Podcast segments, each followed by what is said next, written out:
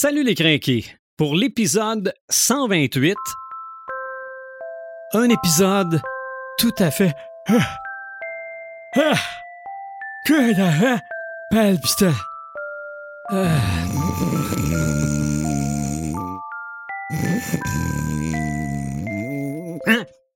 On parle des rêves. Marc de Paperman Gagnon, Joël Imaginatrix Rivard, Eric Red de Gamer Bourgoin et Sylvain des Animator Bureau. C'est le podcast des craqués.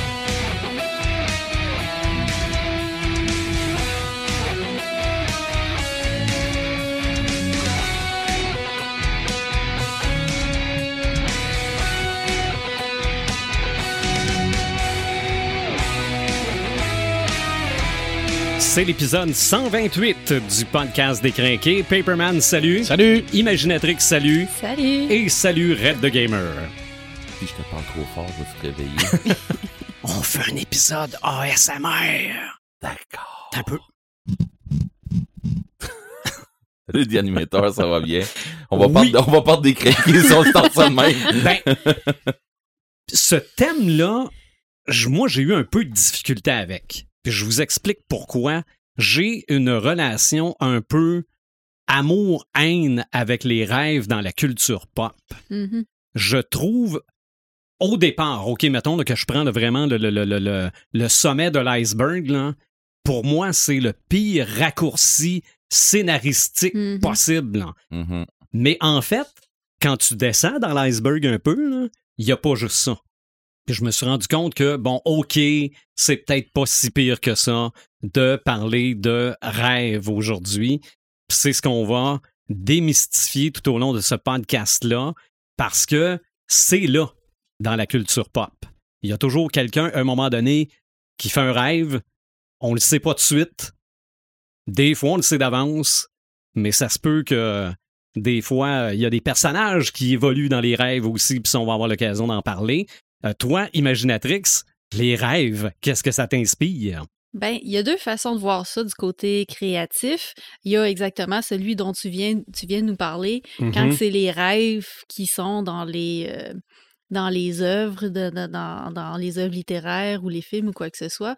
Euh, puis ce qui est drôle aussi, tu dis c'est un des pires, euh, un des pires scénarios qu'il peut pas avoir là, c'est le et Ben, finalement un tout raccourci, un un ra- raccourci ouais, le- pire Ouais. raccourci, c'est de dire et finalement tout ceci n'était qu'un rêve. Mhm. Tu sais, ça, c'est comme un gros cliché, là, euh, barré de partout, là. Mais euh, il y a aussi les, les- les rêves un peu plus courts qu'on va retrouver, tu sais, les, les- Il y en a tout le temps du monde qui insère des rêves dans leurs histoires.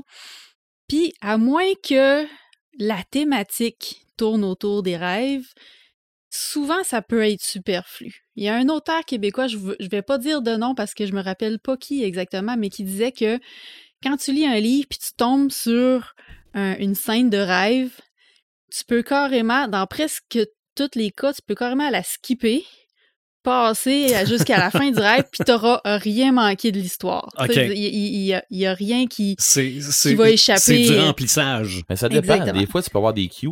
Oui, c'est ça. des- oui, c'est ça. Mais c'est rare. C'est quand même assez rare les auteurs qui utilisent le rêve pour semer des indices, puis euh, ou ben non, comme je disais, si c'est si la thématique tourne autour des rêves, ben là, il se passe quelque chose là, dans, dans les rêves qui fait vraiment partie de l'histoire.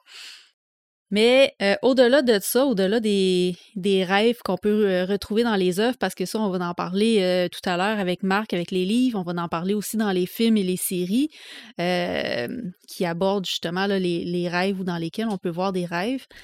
Il y a aussi, au niveau créatif, l'idée d'utiliser les rêves qu'on fait comme inspiration pour trouver Mhm. des idées Oui. Pour créer, pour euh, faire des films, des livres, euh, de la musique. Euh, puis moi, c'est une technique personnellement que j'aime beaucoup, j'aime beaucoup utiliser parce que ça te permet d'aller à des trucs qui sont comme vraiment éclatés, tu sais, qui sont déconstruits. Ça t'amène à des univers qui n'ont pas été souvent visités, si on veut. Fait que, euh, fait que j'aime beaucoup l'effet qui, qui en ressort de ça. OK. Mais on se réveille le matin, euh, souvent on est pressé, euh, on, fait la routine, on prépare. euh, Ah, T'arrives le soir, là, tu te fais comme, hey, mon rêve d'hier soir, là, il était vraiment hot, ça serait une super de bonne idée, mais tu t'en rappelles plus. Mhm. Fait que l'idée pour se servir de nos rêves, pour être capable de créer à partir de ça, ben, idéalement, la base, c'est d'avoir un carnet de notes à côté de son lit. Ou à cette heure, c'est le fun, on a les cellulaires. On peut Oui. carrément juste prendre son cellulaire, taper vite vite une petite note. Ça n'a pas besoin Je d'être. pensais que t'étais pour dire on va, on s'enregistre. OK? On- Mais tu t'écoutes le lendemain, puis ça fait juste. Ouais. Pa- Ah, Donc, t'es pareil. peut-être mieux, t'es peut-être mieux de l'écrire. Oui, c'est ça. Mais euh, ça a ce côté pratique-là. Je, je l'ai fait quand même pendant un bon bout de temps. OK? Puis j'écrivais tout, tout ce que je me souvenais là. Ça pouvait être, euh, ça pouvait être insignifiant, ça pouvait être euh, quelque chose qui qui avait pas rapport. Surtout si ça n'a pas rapport. Souvent là, c'est là que les, les meilleures idées ils peuvent euh, Ouais. ils peuvent venir. Quel- quelque chose qui fait pas de sens. ça a des fois un très bon filon là, pour développer une histoire qui est originale. Mais c'est à faire attention, par exemple, parce que souvent nos rêves ben, sont influencés de d'autres trucs qu'on a vus ou Ouais. entendus ou vécus. Fait que c'est à faire attention. C'est ça, on peut se retrouver à copier d'autres choses. Ben, hein. exactement. Fait que sinon, il y a aussi des techniques pour apprendre à se souvenir de ses rêves. OK? Fait que vous pouvez aller faire des, des, des, des recherches là-dessus. Là. Il y a même des livres qui, qui expliquent un peu comment contrôler les rêves, comment essayer de mieux s'en rappeler le matin quand on se réveille. Fait que, fait que c'est une, une belle petite mine d'idées qu'on Mhm. peut, peut avoir pour. Puis ça, ça se reflète dans à peu près n'importe quelle sphère artistique. Que, comme je le disais, je vous donne quelques exemples. Euh, il y a la BDiste Axel Lenoir euh, qui a écrit, entre autres, L'Esprit du camp. Présentement, elle est en train d'écrire un, une autofiction, je crois qu'on peut appeler ça comme ça. Euh, ça s'appelle Passage secret. Et euh, Axel, elle, quand elle était jeune, elle avait des terreurs no- no- nocturnes. OK. Et euh, ben, elle s'est inspirée de ça pour écrire une scène. Elle voulait justement parler de, de ces terreurs-là qu'elle avait, de ces cauchemars qu'elle faisait. Fait que l'idée qu'elle a eue, ça a été de, de mettre ça en théâtre de marionnettes. Parce qu'elle voulait pas faire une BD comme réalistique, puis elle aurait Ouais. trouvé ça vraiment trop long, puis ça aurait décroché du- de son ton plus humoristique.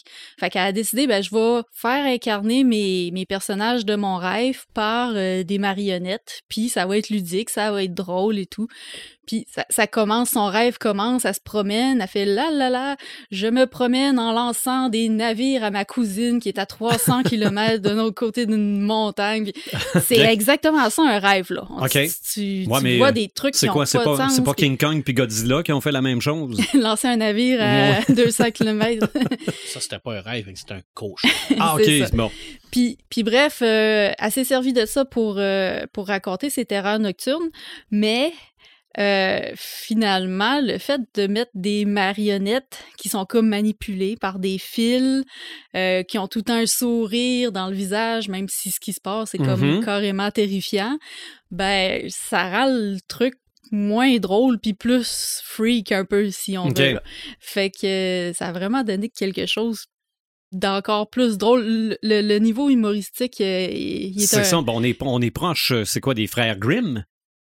Parce Oui. que c'est un peu, c'est un peu ça, là. C'était des contes emballés pour enfants, mais ce Mhm. qui se passait là-dedans, c'était loin d'être drôle, là. Non, c'était pas drôle, là, les contes Non, des Grimm. C'était Mhm. pas fait pour être. ben, c'était pas fait pour être drôle. C'était fait pour divertir les gens, puis après ça, ben, ils ont. Mm. Ils ont slacké un peu. Mais c'était plus. C'était plus pour faire. Pour euh, ouais, c'est ça. C'est ça. Il y avait une morale là-dedans. C'est ça. Bonne morale, ouais. Mais bref, euh, ce, ce cours, euh, cette scène-là là, des cauchemars de, de Axel, là, c'était, euh, c'était vraiment du bonbon. Moi, je l'ai vu parce que je suis abonnée à son Patreon. Euh, la bande dessinée devrait sortir normalement au mois de novembre en anglais. Les anglophones sont chanceux, ils l'ont beaucoup avant nous. Mhm. Euh, pour, euh, pour les francophones, ça va aller à l'année prochaine.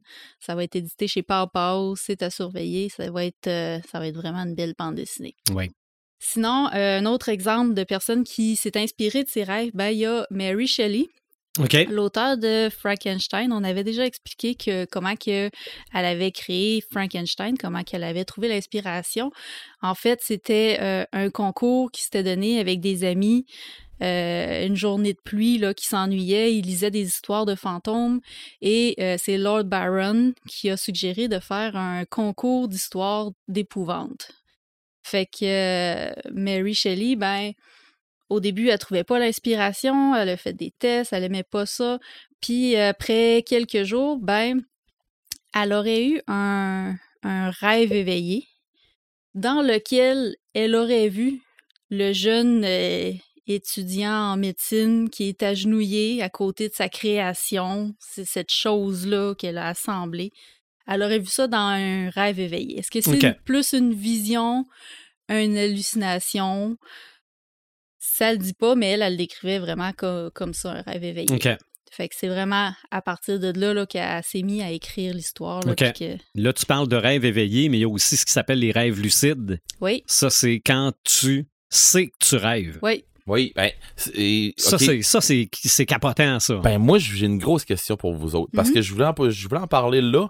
Je sais pas si je suis le seul, mais je suis capable de contrôler la majorité de mes rêves. Je Oui, te puis dirais ça quatre- au s'entraîne. moins 80% de Ah mes oui? rêves. Oui, ah C'est- oui, facile. C'est quelque chose qui s'entraîne aussi. Là. C'est... Je suis, capable, je suis capable même de revenir dans mes. Mhm. Je me réveille, puis je me dis, ah non, non, non, non, c'était hot là. Ouais. Il faut, faut que je retourne là, faut que je retourne là. Mhm. Puis je retourne dans mon rêve. Ouais. Et je le continue où, où j'étais rendu. Quoi, il y a. il- C'est quoi, c'est une technique pour ça? Oui, C'est il y a quoi? une technique Je pense pour que c'est du- Moi, j'ai Toi- entendu toi, parler, c'était du conditionnement. Oui, c'est ça. Toi, tu l'as probablement naturellement. Mais oui, c'est du Parce que- conditionnement. Là. Il y a des, des coachs qui. Parce que. Je peux pas te le dire. Honnêtement, euh, j'ai pas j'ai pas beaucoup euh, Tu vas me dire parce que je suis d'informations particulier. Ouais, c'est ça. C'est ça. Ouais, je te une licorne, tu vas dire. oui, c'est ça. Oh. Tu contrôles tes rêves. Non, non, non, c'est non, je suis sérieux. Non, non, je, Puis- je, je te crois. Puis c'est le fun parce que tu, tu, tu fais beaucoup, beaucoup, beaucoup moins de cauchemars. Mhm. Et quand tu peux pas contrôler ton cauchemar, c'est parce qu'à un moment donné, ça vient te chercher sur le bord de la réalité. Mhm. Où ce que c'est qu'à un moment donné, tu fais plus la différence. C'est où ce que, dans le fond, euh, que, justement, tu le contrôles moins. Euh, moi, c'est ce que je m'en suis ren- je me suis rendu compte. Mes, cauchemars, mettons, présentement, quand je, quand je vais faire un cauchemar, c'est quelque chose qui a rapport à. Tu sais, qui, pourrait arriver dans la réalité. C'est quelque chose qui vient me chercher, qui est très proche de, de, de ma réalité. Fait que c'est pour ça, des fois, que tu fais comme moins. Ça arrive surtout quand je suis plus fatigué. Mais j'ai su aussi, puis là, peut-être que c'est dans la personne qui m'a dit ça est dans le champ aussi, puis tu sais, je connais, qu'est-ce que je connais là-dedans, là? Mais à savoir que quand tu as un sommeil plus léger, quand tu es Mhm. facile à réveiller, euh, tu es plus capable, justement, tu as, plus conscience que tu rêves, justement. OK. C'est ce que je m'étais fait dire? Ouais. Je sais pas si c'est vrai, là. Possible. OK, je, je me demande, parce que, tu sais, je, je genre de ça avec des gens, puis des gens me disent, ben, voyons, qui qui est capable de contrôler ses rêves? Ben, moi, je suis capable. Mhm. Mais, puis ça a l'air être... euh, Ah oui, puis t'es pas le seul. Il y en a d'autres qui sont capables. Bon, OK, fait que... T'es pas, t'es pas une licorne. Yeah, je suis pas une licorne. Hein, T'es rassuré, là? Hey, hein? c'est un moyen temps, voyons, qui c'est qui voudrait être une licorne? en tout cas, Mais euh, sinon, pour poursuivre avec mes exemples, euh, il y a aussi Stephen King. Je sais pas si vous le saviez, mais le Shining. Mhm. Tout le monde sait que ça a été inspiré d'une visite qui est faite dans un hôtel au Colorado, Ah. qui est le Stanley Hotel. Euh, C'était pendant un week-end de, de fin octobre euh, où il voulait il a avoir pas dû un- sur son week-end, lui. où il voulait avoir un, un break d'enfants. En fait, il voulait prendre une pause des enfants avec sa femme. Fait qu'ils se sont pris une chambre dans cet hôtel-là. Et l'hôtel fermait pour l'hiver. Alors, ils étaient seuls dans l'hôtel, euh, dans la salle à manger au restaurant. Ils étaient seuls. Toutes les chaises étaient virées à l'envers sur les tables. Et pendant la nuit, il aurait fait un rêve où son petit garçon courait dans un couloir en criant. Puis c'est quand il s'est réveillé, là, ça, ça s'est mis comme à travailler, puis c'est là qu'il a comme pitché un peu là, le- le- Mhm. les grandes lignes de, de son histoire de Shining. C'est comme ça que... Je sais pas pourquoi j'imagine Marc dans ce genre de situation-là. Ça peut pas arriver. Il n'y a pas de danger que tu te retrouves dans un hôtel Hey, hey. seul en hiver. Non, non, non, non, mais... Moi, c'est parce que je m'en vais. tu sais, je veux dire, je- C'est comme Ça- une maison hantée. Là, tu sais, ça c'est- peut pas arriver. Qu'est-ce que t'en sais? Ben, je vais m'en aller. Il y, a, Qu'est-ce- il y a plusieurs personnes qui disent que cet hôtel-là, le Stanley Hotel, est un des endroits les plus santés OK. en Amérique. OK. Ça Est-ce serait-tu que- pour ça qu'il aurait été là? Oui, est-ce que c'est ça? Est-ce que c'est pour ça que Stephen King est allé là? Ou au contraire, sa réputation vient du fait que ça l'a inspiré le Shining? Dieu. C'est- C'est-tu la poule Ouais, mais ouais, euh, un exclut pas l'autre, dans le fond. Ouais, c'est ça. Ouais. Fait que, fait que bref, c'est ça, c'est la, la, la petite histoire derrière le Shining. Et si vous allez au Colorado, ben vous pouvez essayer d'aller trouver cet hôtel-là, le Stanley. Hotel, un très très bel hôtel, honnêtement, là, euh, qui a l'air assez impressionnant. OK. Tu vois, ça arrivera pas. Parce que si je vais au Colorado, j'irai pas. Ouais, on marque, faut que tu essayes. Non. Faut que tu sortes de ta zone de la chambre confort. 247. 247, C'est- ça, c'est- 240. C'est c'est pour ça que les films d'horreur, ça, ça, ça marche jamais avec moi parce que moi, ça arriverait pas. Je veux dire, moi, je vois un fantôme dans ma maison, j'appelle pas un prêtre, je m'en vais. Tu sais, quand même bien que ça me coûtera 85 000 de perte, je m'en fous, je m'en Ça a vais. toujours bien le mérite d'être clair. Voilà. Ouais. ben là, écoute. Je brûle et je recommence. OK, tout simplement. Je termine avec deux autres, euh, deux derniers exemples, cette fois qui sont en musique. Euh, Il y aurait la chanson À tout le monde de Megadeth. Mhm. Euh, cette chanson-là, euh, l'origine est un peu controversée parce qu'il y a plusieurs personnes qui disent qu'elle parle de suicide. Malgré ça, Dave Mustaine a toujours réfuté ce, ce fait-là, a toujours dit que ça ne parlait pas de suicide, mais c'était une chanson à propos de la mort, à propos de ses réflexions sur la mort. Faut savoir que Dave Mustaine a déjà frôlé la mort dans une, dans une overdose de, de drogue et d'alcool. Euh, il a aussi perdu sa mère et euh, il n'avait pas eu la chance de, de, de, la voir avant qu'elle décède. Euh, ça, ça l'avait beaucoup marqué. Et c'est tout le temps ce qu'il a soutenu, dans le fond. C'est le message qu'il voulait dire si jamais il décédait, parce qu'il il prend conscience qu'il peut, ça peut y arriver n'importe quand, puis il veut, il voulait juste que les gens autour de lui sachent qu'il les aime, que ça soit les derniers mots qui leur disent, si jamais ça arrive, puis qu'il n'a pas le temps, de dire ses dernières paroles. Euh, ce qui s'est passé en lien avec les rêves, en fait, ben, ça remonte à la, la- la- la fusillade qu'il y a eu à Dawson College à Mhm. Montréal, euh, où le meurtrier avait été associé à cette chanson-là parce qu'il avait cité sur son blog avant de commettre son crime. Et euh, euh, évidemment, Dave Mustaine était vraiment euh, dégoûté que cette chanson, sa chanson a été citée par, euh, par cette personne-là. Oui, il était, il était très déçu, très triste aussi de ça.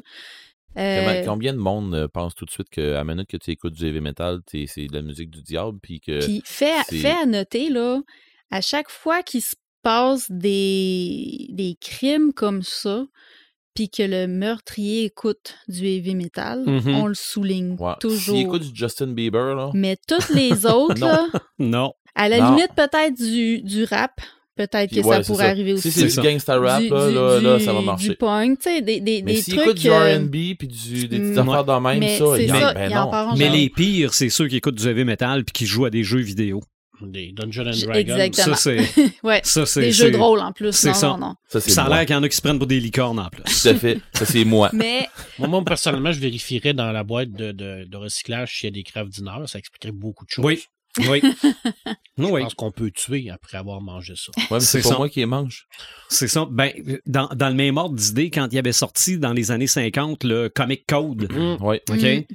euh, qui disait que les, euh, les criminels lisaient des BD. là. Ah. Ah, c'est Bon, Stanley disait qu'il buvait aussi du lait, mais ça, c'était pas grave. Ben, c'est ça. Effectivement. Mais c'est vrai, hein, ce qu'on dit. Euh, écoutez, la, la personne, le tueur en série, il, il écoutait du Céline Dion. Il est. tu- On fera tu pas le lien. Non, ça, Tu- jamais. il y a- ben non, il n'y a pas Non, de Non, lien. mais ils vérifieront même pas, je veux dire. Ben non. Ça. je veux dire, ils vont vérifier Sauf s'ils écoutaient du heavy metal, mais ils Sauf vérifieront que pas s'il écoutait du heavy metal, S'il y avait, un- euh, avait un t-shirt de heavy metal sur sa photo de profil, Fini. Mais en euh, plus, s'il jouait à Call of Duty, là, on est fait. Ah non, regarde, ben là, il se pratique à tirer. Ben oui, c'est sûr. mais euh, bref, pour en revenir à cet Ouais, événement-là, pour en revenir à cet événement-là, ben c'est, c'est à ce moment-là que Dave Mustaine avait dit que l'idée de la chanson, à la base, lui était venue parce qu'il avait rêvé à sa mère. Il avait rêvé que sa mère revenait puis qu'elle lui disait je t'aime. Mhm. Puis c'est là que à tout le monde euh, a comme mettons que la, réflexion c'est oui oui Quand tu l'écoutes comme il faut, là, la chanson à tout le monde, là, puis, puis t'arrêtes de penser que c'est un gars euh, qui, est- qui est magané par la vie Mhm. puis qui pense au suicide, quand t'arrêtes de penser à ça, Moi, je pense que Ça devient plus clair. Ben, en tout cas, moi, je l'interprète comme, puis je l'ai toujours interprété comme ça, ça. ça, ça peut. Tu sais, une chanson, là, c'est lancé dans l'univers, puis Exact. après ça, tu peux en Tu faire l'interprétation c'est ça. veux. Les personnes qui ont peut-être eu des idées suicidaires dans la vie Ils vont se vont se, re- l'approprier. vont se reconnaître Ben dans les paroles de cette chanson-là. Exact. Mais aussi, euh, les personnes qui sont dans le deuil. Tu sais, combien de fois cette tune-là, elle a joué à des funérailles? Tu sais, les personnes qui sont dans le deuil euh, vont aussi écouter cette, cette, euh, cette tune-là en pensant, en, en pensant qu'ils sont en train de parler à la personne qui, est- qui est disparue. Mhm. Fait que oui, tu sais, il y a, il y a tout ça, mais c'est ça. Euh, à la base, sa réflexion, elle a été amorcée après avoir rêvé à sa maman qui était décédée. Ben ça, avant, avant qu'il fasse cette sortie-là, euh, Dave Mustaine, j'ai, ben, l'album était sorti. Mhm. En sortant, la journée ont l'a eu à Rivière-du-Loup, je l'ai eu en cassette, moi, pour euh, l'écouter dans mon, dans mon Walkman. C'était ma paye que j'avais eu euh, de, de que, que j'avais eu pendant la semaine d'être capable de pouvoir. euh, j'avais fait euh, le, le- le- la peinture dans la maison, en tout cas une histoire, là, mais bon, j'avais dit non, paye-moi pas, pis tout ça, tu sais, puis finalement, ma mère a dit non, non, je, je, je vais te trouver de quoi, puis tout ça. Ben, tu veux vraiment m'acheter de quoi? Ben, ajoute-moi ça. Ça sort là, là, je vais avoir ça. Fait que, mais j'allais écouter en boucle ce- cet album-là. Mhm. Puis à tout le monde, euh, je, je sais pas, et c'est c'est venu me chercher. Pas, pas dans ce temps-là, parce que j'étais pas dans un mood de ça, mais à la réécouter, avant même que je sache que euh, Dave Mustaine, c'est pourquoi qu'il l'avait écrit, puis comment est-ce qu'il l'avait pensé, ben, comme tu nous expliques, Imaginatrix, quand je l'avais écouté, moi, je me l'appropriais du style la journée que je pars, c'est ce que je voudrais que le monde sache. Mm, mm. Tu sais, c'est- pour. À un moment donné, je vais partir, puis c'est ça qui, c'est ça qui va se passer. Fait que moi, c'est de même que je le voyais, mais pas, euh, pas un hommage ou euh, euh, quelque chose à aller chercher des gens qui. Mhm. Pour aller sauver des gens qui veulent se suicider ou des affaires de même. Mm. C'est pas ça du tout, là. Mais écoute, si ça aide des gens, puis tout ça, ben, parfait, ça peut nous aider. là. Ouais. Mais, tu sais. C'est ça. Un dernier exemple? Oui. Euh, toujours en musique. Euh, on va sur un répertoire un peu plus doux. Euh, c'est avec Paul McCartney et la chanson Yesterday. OK. Euh, L'histoire de cette chanson-là est un peu spéciale parce qu'en fait, il s'est réveillé un beau matin, puis il avait la, la mélodie en tête, mais au complet. OK. Il s'est levé, il s'est assis au piano, il s'est mis à la jouer. Ça, ça a comme juste sorti comme ça, là. Puis il dit qu'il dit que ça y est venu comme ça. Puis il était même, il pensait que inconsciemment, il l'avait volé à quelqu'un. Tu sais, qu'il avait peut-être déjà entendu ça à quelque part, puis qu'il il s'était réveillé de même un matin en, en décidant de la jouer. Fait qu'il a été longtemps à la, à la jouer à plusieurs personnes, puis leur dire T'as-tu déjà entendu ça à quelque part? Euh, Je suis pas sûre si c'est moi qui l'ai composé ou si ça vient. Puis finalement, ben, il y a personne qui a jamais été capable de dire d'où ça venait. Il n'y a Fait pas eu personne d'assez wise pour dire Oui, oui, oui, je sais C'est moi, c'est qui l'a fait, Ben oui. je, te la laisse, là, mais tu me donneras des, des droits. Ouais, c'est ça. Puis, puis bref, c'est ça. Puis quand ça a venu le temps d'écrire les paroles là-dessus, ben là, ça a été complètement le contraire. Ça a été super long écrire les paroles. Euh, ils, ont, ils ont vraiment travaillé fort pour essayer de, de faire une chanson avec ça. Mais la mélodie, ça a vraiment été Ouais. euh, comme une illumination en se réveillant le matin. OK. Ben, Keith Richards, la même chose pour euh, l'intro de Satisfaction. Mhm. C'est Ah ouais. C'est réveillé au beau milieu de la nuit, enregistré. Le lendemain, il savait- il s'en rappelait même pas. Mais ça, regarde, c'est- c'est c'est le guitariste des Rolling Stones. hein. Ouais, mais on s'entend-tu que peut-être qu'il dormait pas, il était peut-être juste un méchant trip. C'est, c'est- ouais, il était peut-être en rêve éveillé, euh, Mhm. pas tout à fait réveillé, mais euh, c'est ça. Le lendemain, réécoute l'enregistrement, il avait enregistré l'intro de Satisfaction. C'est intéressant tout ce qu'on peut faire à partir d'un rêve. Euh, oui, en effet. En effet. Mais euh, je vais avoir bien des questions concernant les rêves parce que il y a le rêve, oui, qu'on dort puis notre esprit va ailleurs, mais il y a aussi le rêve au sens figuré. Ouais, j'aime- j'aimerais tu sais, j'aimerais ça qu'il m'arrive telle affaire plus tard. Ouais. Ou, Rêver à ou avoir les- des rêves, là, tu ou les gens qui sont éveillés, mais dans un rêve, en fait, sont la vie qu'ils mènent, Ah. c'est pas vrai. Oui, OK. OK? Donc, c'est un rêve, ça Mhm. aussi. Fait que là, ça, ça grossit l'iceberg un petit peu. là. Mhm. Tu parlais évidemment de séquences de rêves, là, mais des fois, l'histoire est basé sur un rêve. Mhm. Quelqu'un qui a vu quelqu'un d'autre en rêve, puis que Ouais. tout d'un coup le trouve aussi dans. De ça, ça, il y a des histoires qui sont basées euh, sur ce genre de rêve-là aussi. On va parler de rêve dans la littérature, Paperman. Y en a-tu? Où es-tu, Merlin, mon vieil ami? Où es-tu? J'ai tant besoin de toi. Je suis ici, Arthur. Es-tu un rêve? Un rêve pour certains. Un cauchemar pour d'autres. Sur ce, passons à la portion sérieuse. Pom, pom, pom, pom, pom, pom, pom, pom, pom. Mr. Sandman, make me a dream. Pom, pom, pom, pom. Là, tu me fais penser à Halloween, là. Ouais. Parce que cette chanson-là, ça joue dans Halloween. Je te parle de deux trucs. Parce que Mr. Sandman, je vais t'en parler aussi. Parce que c'est La BD? c'est probablement le truc le plus significatif au niveau des rêves qui a été créé au niveau des comic books. Je t'ai parlé de Merlin aussi parce que Merlin avait ce pouvoir-là de pouvoir voyager sur les rêves. Euh, je t'ai parlé aussi du voyage dans le temps qui avait également ce pouvoir-là. Bref, on se rend compte dans la littérature qu'il y a beaucoup de trucs qui est parti avec les légendes arthuriennes. Hein, parce que Merlin avait ce pouvoir-là.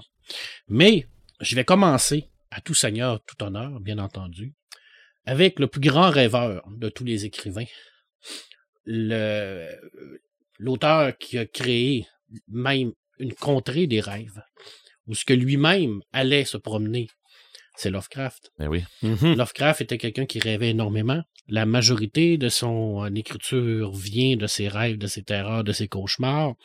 Il a même créé une contrée des rêves Mhm. excessivement vaste, avec des éléments, des peuples, euh, des places, des villes. euh, des, des- C'est pas sain quand tu rentres là non, dans le game. effectivement. Et euh, son double, son double astral, Randolph Carter, qui était lui, dans les histoires, on se rend compte que son Randolph Carter, c'était lui qui se promenait dans les rêves.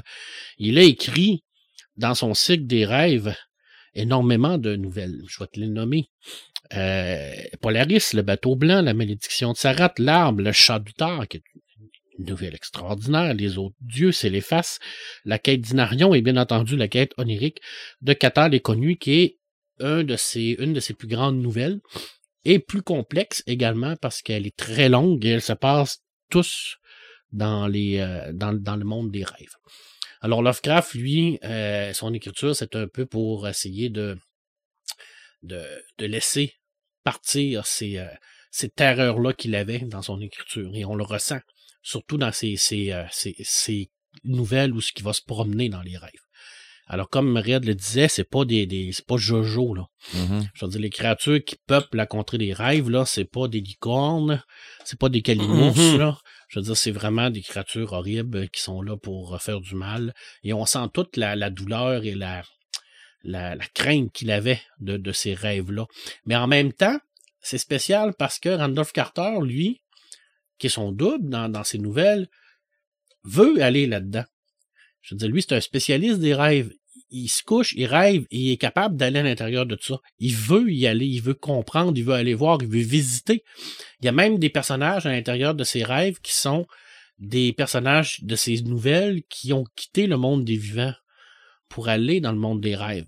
Alors, ils sont présents dans ce monde-là, mais ils ne sont plus présents dans le monde des vivants.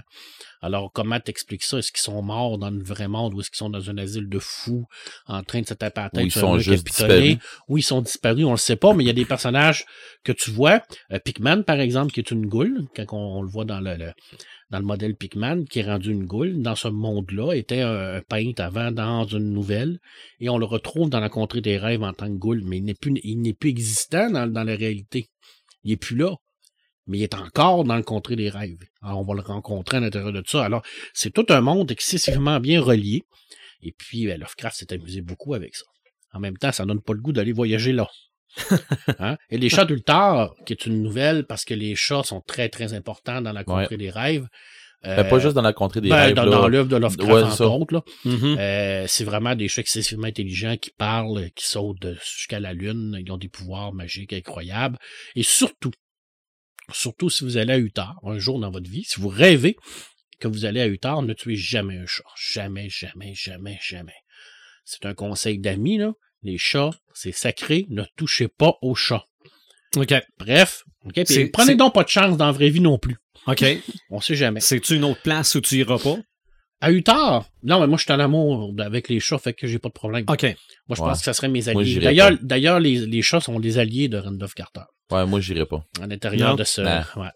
Non, je veux non. dire, il, euh, il sauve, euh, les chats sauvent souvent le personnage de Carter dans Ouais. la quête. Là, je veux dire, c'est vraiment des alliés très forts. euh, D'ailleurs, c'est à se demander, voir si Randolph Carter est pas un adulte de euh, Bastet. Peut-être. Hmm. On le saura pas jamais, mais peut-être, oui, effectivement. Et là, je te parle de. Écoute, ça fait combien de fois qu'on parle de Neil Gaiman? Ça commence à devenir récurrent. Ouais, Oui. aussi. On va quasiment pouvoir le rentrer avec Tolkien. Ah, il y a t'as peu, il y a des preuves euh, à faire, toi. Non, non. Écoute, c'est euh, de 89 à 96 un œuvre majeure au niveau des, des comic books américains, euh, un œuvre majeure de Neil Gaiman, un autre, Ouais. comme comme euh, on est habitué de, de le voir. Et là, on tombe vraiment dans les thèmes privilégiés de Gaiman, dont le rêve en fait partie. Et là, on tombe vraiment avec le personnage de Dream, qui est le personnage qui, qui est un peu comme le marchand de sable, qui est un des sept éternels, entre autres, qui a des pouvoirs extraordinaires. Dans le fond, il a le pouvoir de, modifier les rêves comme il veut. C'est lui qui l'écrit également. Euh, c'est une histoire fort complexe parce que euh, ça fait plus que de, ça fait plus de 2000 pages d'histoire. Par contre, vous pouvez les retrouver en français maintenant aux éditions Urban Comics en sept tomes. Alors ça, ça c'est magique. Là. Et sur audiobook. Et sur audiobook, Oui, Ils sont, effectivement. sont rendus en Ouais. audiobook. Mais D'ailleurs, je m'en allais te poser la question. Je voulais, je voulais te l'écrire l'autre fois, puis que je savais qu'on allait faire un podcast sur les rêves. Je me suis dit, je vais y poser en ondes. Euh, j'ai envie de j'ai envie de starter euh, Sandman. Oui, start ça.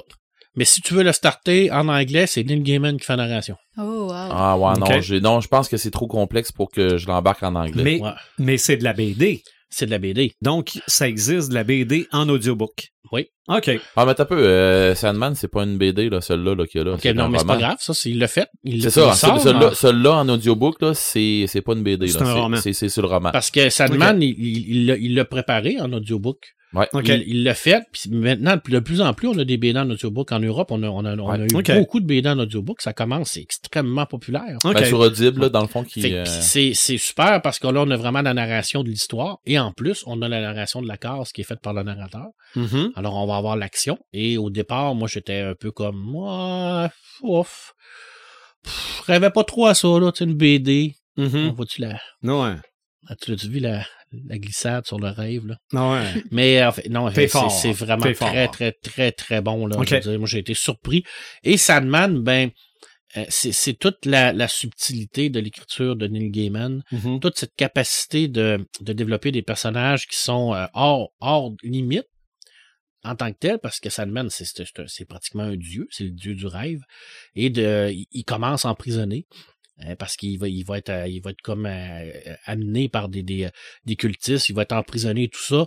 Mais comme je vous le dis, c'est fort complexe, puis je veux pas non plus trop en dire parce que cette histoire-là est tellement bien écrite que si je commence à vous raconter tout ce qui va se passer, là, vous allez mailler quand vous allez la lire. Parce que vous allez la lire, je suis persuadé, elle va être adaptée Mhm. à Netflix. Alors, Ouais. euh, ça va sortir bientôt. Ouais. On a eu le premier teaser et ma foi, j'ai rien à dire sur ce teaser-là. OK. Hein? Vous- Êtes-vous surpris? Je l'ai pas vu, le teaser. Alors, moi, je suis vraiment sur. J'ai j'ai- j'ai rien à dire, honnêtement. J'ai j'ai trouvé que ça. Il y avait vraiment une bonne ambiance, ça représentait bien. euh, OK. ça me- J'ai l'impression que. T'as euh, plus parlé sur les euh, teasers du Seigneur des Anneaux. Oui, effectivement. Mais j'ai- j'ai- je sais pas, j'ai comme l'impression que Gaiman ça- s'implique beaucoup. OK. Sais, je veux dire, American Gods avait des, des, des gros défauts, oui. Mais il y avait énormément de qualité. Mais on retrouvait l'essence d'American Gods. OK. Puis, je sais pas, j'ai comme l'impression qu'il y a une implication de, de sa part. Et euh, je pense que Sandman, euh, c'est probablement une de ses, ses plus grandes œuvres qu'il a faites euh, au niveau des comiques. Parce que ça, ça touchait tellement à des thèmes extraordinaires, puis très, tellement bien développés, puis son personnage de Dream est tellement intense, mais en même temps, c'est c'est c'est c'est, euh, c'est très onirique tout ça là je veux dire on sait jamais où ce qu'on est là dans dans Sandman là. On Mhm. est-tu dans, dans la réalité on est-tu dans le rêve? À un moment donné le fil là, il est très très mince là. Alors on va s'amuser à l'intérieur de tout ça. Et euh, c'est dessiné de, de par des dessinateurs différents à chaque BD et puis euh, le, le cover était toujours la, la couverture était toujours faite par le même mais à l'intérieur il changeait tout ça alors le personnage de Dream change de de de, de, de, visuel. Parce qu'il avait ce pouvoir-là de pouvoir prendre l'apparence qu'il veut. C'est un rêve. Et les, les dessinateurs le dessinaient de différentes façons. Alors. Ça pouvait être une femme, ça pouvait être un noir, ça pouvait être, il pouvait être n'importe qui. là. OK. Sauf que l'image qui est toujours euh, véhiculée de Sandman est toujours la même. Oui. Oui. C'est, euh, mon Dieu, un, un grand gars bien maigre. Un grand, ben, euh, euh, un humanoïde, on va dire. Ouais. Grand, mince, euh, très, très filiforme, Mhm. mais qui, qui peut prendre l'apparence qu'il veut en tant que tel, mais reste, c'est pas un chien, il peut pas devenir un, puis ben, il pourrait, là, peut-être qu'il a le pouvoir pour, là, mais c'est, ça reste comme ça. Mais c'est vraiment une très, très belle Ouais. série. J'ai hâte de voir la, la série de, de, de, de- de Netflix. Et puis, ben, je vous l'ai dit tout à l'heure, hein, c'était tous disponibles chez Urban Comics. Écoutez, Urban Comics, ils font des super belles BD. Euh, toujours en cartonné, vraiment super euh, pour le prix. Euh, traduction quand même bien. Mhm. Euh, bon, quelquefois ça ça peut ça peut être carré un peu là, mais bon, maj- majoritairement c'est c'est très le bien. premier livre là, sur Audible, c'est 10h52, presque 11h. Ouf. Presque 11h, fait que. euh, Puis il a écrit d'autres histoires par rapport à ça. Il a écrit entre autres une série sur Death qui est la sœur de Sandman. Il a écrit Prélude et Nocturne, non, Prélude à, à Dream. Pourquoi Dream, quand il commence l'histoire, il, il est faible comme ça puis qu'il est capturé? Alors il va nous l'expliquer. Toi qui aimes toi qui aimes tellement les préquels. Oui. il, il l'a fait. Mais on sent, je veux dire, pour quelqu'un qui aime Gaiman, il va, il va être dans son élément. Là. Mhm. On, on voit les mêmes thèmes, la mythologie, les rêves. tu sais, c'est- c'est- il est toujours là-dedans. Ouais. C'est, c'est pas, c'est pas compliqué. Dans American Gods aussi, là, le rêve est très important aussi. Là. On se le cachera pas. Là. Est-ce que le rêve est important chez Tolkien? Bon, oui. Ben oui. Le rêve chez Tolkien, c'est un rêve prémonitoire. OK. Hein, je veux dire, c'est pas. euh, on va. euh, on va surtout le voir comme un pouvoir qui est magique. Hein, alors, on va essayer de, de découvrir qu'est-ce qui se passe en tant que tel. Mais comme euh, je vous l'ai déjà dit, la magie dans Tolkien, là, c'est pas de la magie de Dungeon Dragon. C'est une magie qui est subtile. Donc, c'est toujours très, très, euh, très à la surface. Il faut voir les éléments, il faut voir pourquoi il fait ça. Euh, Caladriel, qui a ce pouvoir-là avec le miroir également. Est-ce que c'est un rêve? Est-ce que c'est une prémonition? Est-ce que c'est une vision?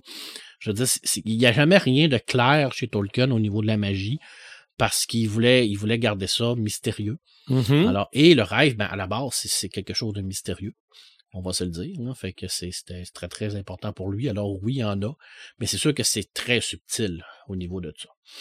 Mais par contre, Tolkien a tellement fait rêver les, les- les lecteurs et les lectrices.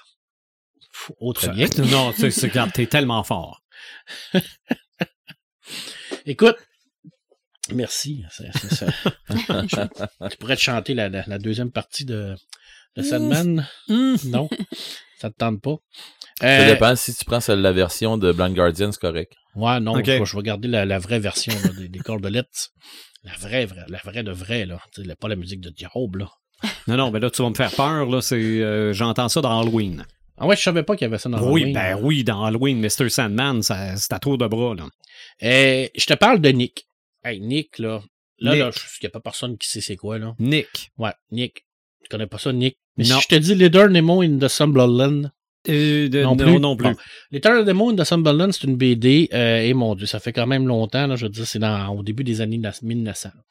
C'était un jeune garçon qui avait euh, le pouvoir d'aller dans les rêves, puis de, racon- euh, de, de, de vivre des aventures dans les rêves.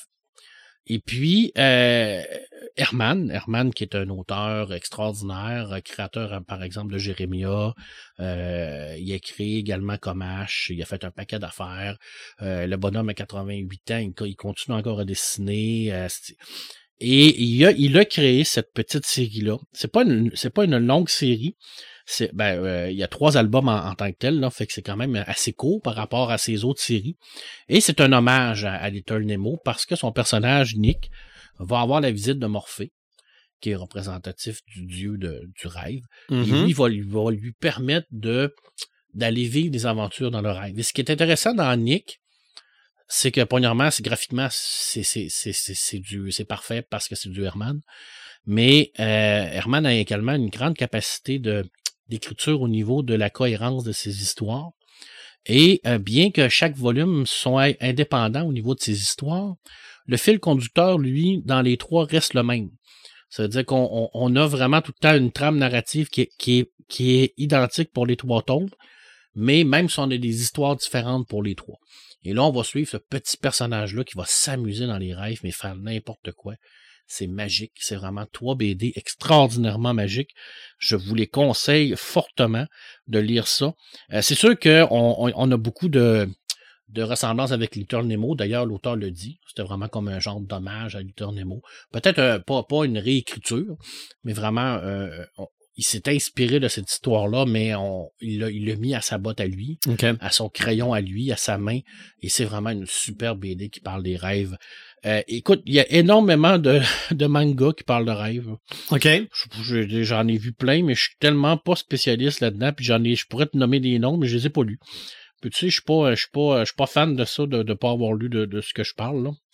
Euh, mais euh, je, vous dirais que dans ces trois-là, là, Lovecraft, vous pouvez pas vous tromper.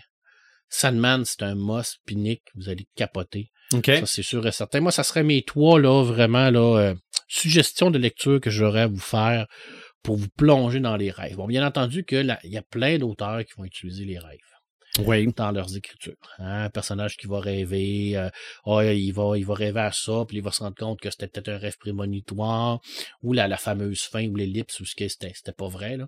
Ça, je suis d'accord avec toi. là. Moi, ça, ça me tue. Là. je veux dire, ça, c'est... euh, c'est, c'est, c'est, c'est, euh, Ben, y a rien de pire que ça. Là. moi, c'est autant la, la finale qui dit, ah, ben, finalement, c'était juste un rêve. Ouais, mais ça, c'est Bon, facile. ça- c'est comme tout, tout- Ça, ça me tue, mais le rêve prémonitoire, moi, personnellement, OK? J'ai toujours de la difficulté avec les histoires fixées d'avance.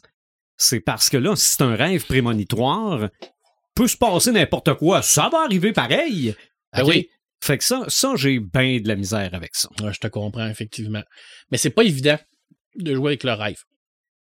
Euh, je joue avec le voyage dans le temps non plus, c'est pas évident, on l'a Mhm. dit. Oui. Mais jouer avec les rêves non plus, parce que là, on rentre dans une autre réalité. Puis il faut, faut que cette réalité-là, qu'on qu'on prenne base, est-ce qu'elle va avoir un impact sur la réalité? Est-ce que le rêve va avoir un impact sur la réalité? Puis est-ce que la réalité va avoir un impact sur le rêve? OK. Tu sais, là, je- là, on, on pourrait tomber dans, dans, dans, dans, euh, dans des personnages qui vont avoir un, un accès aux rêves. Parce que oui, il y a des personnages qui peuvent rentrer dans les rêves pour avoir des. euh, ils peuvent faire des actions dans les rêves. On a un qui a pensé au film Insection, par exemple. C'est Mhm. une histoire extraordinaire de rêve où ce que le personnage va rentrer à l'intérieur d'un Mm. rêve. Mais c'en est-tu un? Ben oui, c'en est un. OK. Ben oui. Oui. Tout le long. en- Ouais. puis- On est le au pire, même quatre le- le- niveaux, là. Le punch, c'est justement ça à la fin. Là. Ouais. Et tout Mais cela n'était qu'un rêve. Moi, ce que je, ce que je lisais là-dessus, c'est qu'on n'était pas sûr. Ben non, on n'est pas sûr parce on qu'on est- voit pas la toupie tomber. C'est ça. On, Mais- on- c'est exactement. Ouais. On laisse le doute sur la toupie. Mais Puis c'est à toi de t'imaginer si c'est un rêve ou si ça n'en est pas un. OK. Mais, Mais- mais la question, c'est de savoir est-ce que, est-ce que la toupie est son totem à lui? Aussi. Le, la- le toupie était le totem à sa femme? Mm. Quel est le totem de comme? de- on le sait pas. On l'a jamais su c'était quoi son totem? Il a pris le totem de sa femme. Alors, je veux dire, et cette réalité-là, à la fin, pose réellement une, une base où ce que je vais terminer avec un auteur extraordinaire qui, lui, a vécu probablement toute sa vie dans un rêve sans le savoir. OK. Euh, Maxime Chatham. non, ça, je vais, laisser ça à mon, à mon, à mon collègue Reg. Euh, Est-ce que le fait que pour Combs retrouver ses enfants, que ça soit le- un rêve pour nous ou une réalité pour lui, qu'est-ce que ça change? Qu'est-ce que ça change en fait? Pour lui, c'est la réalité. Pour toi, c'est un rêve.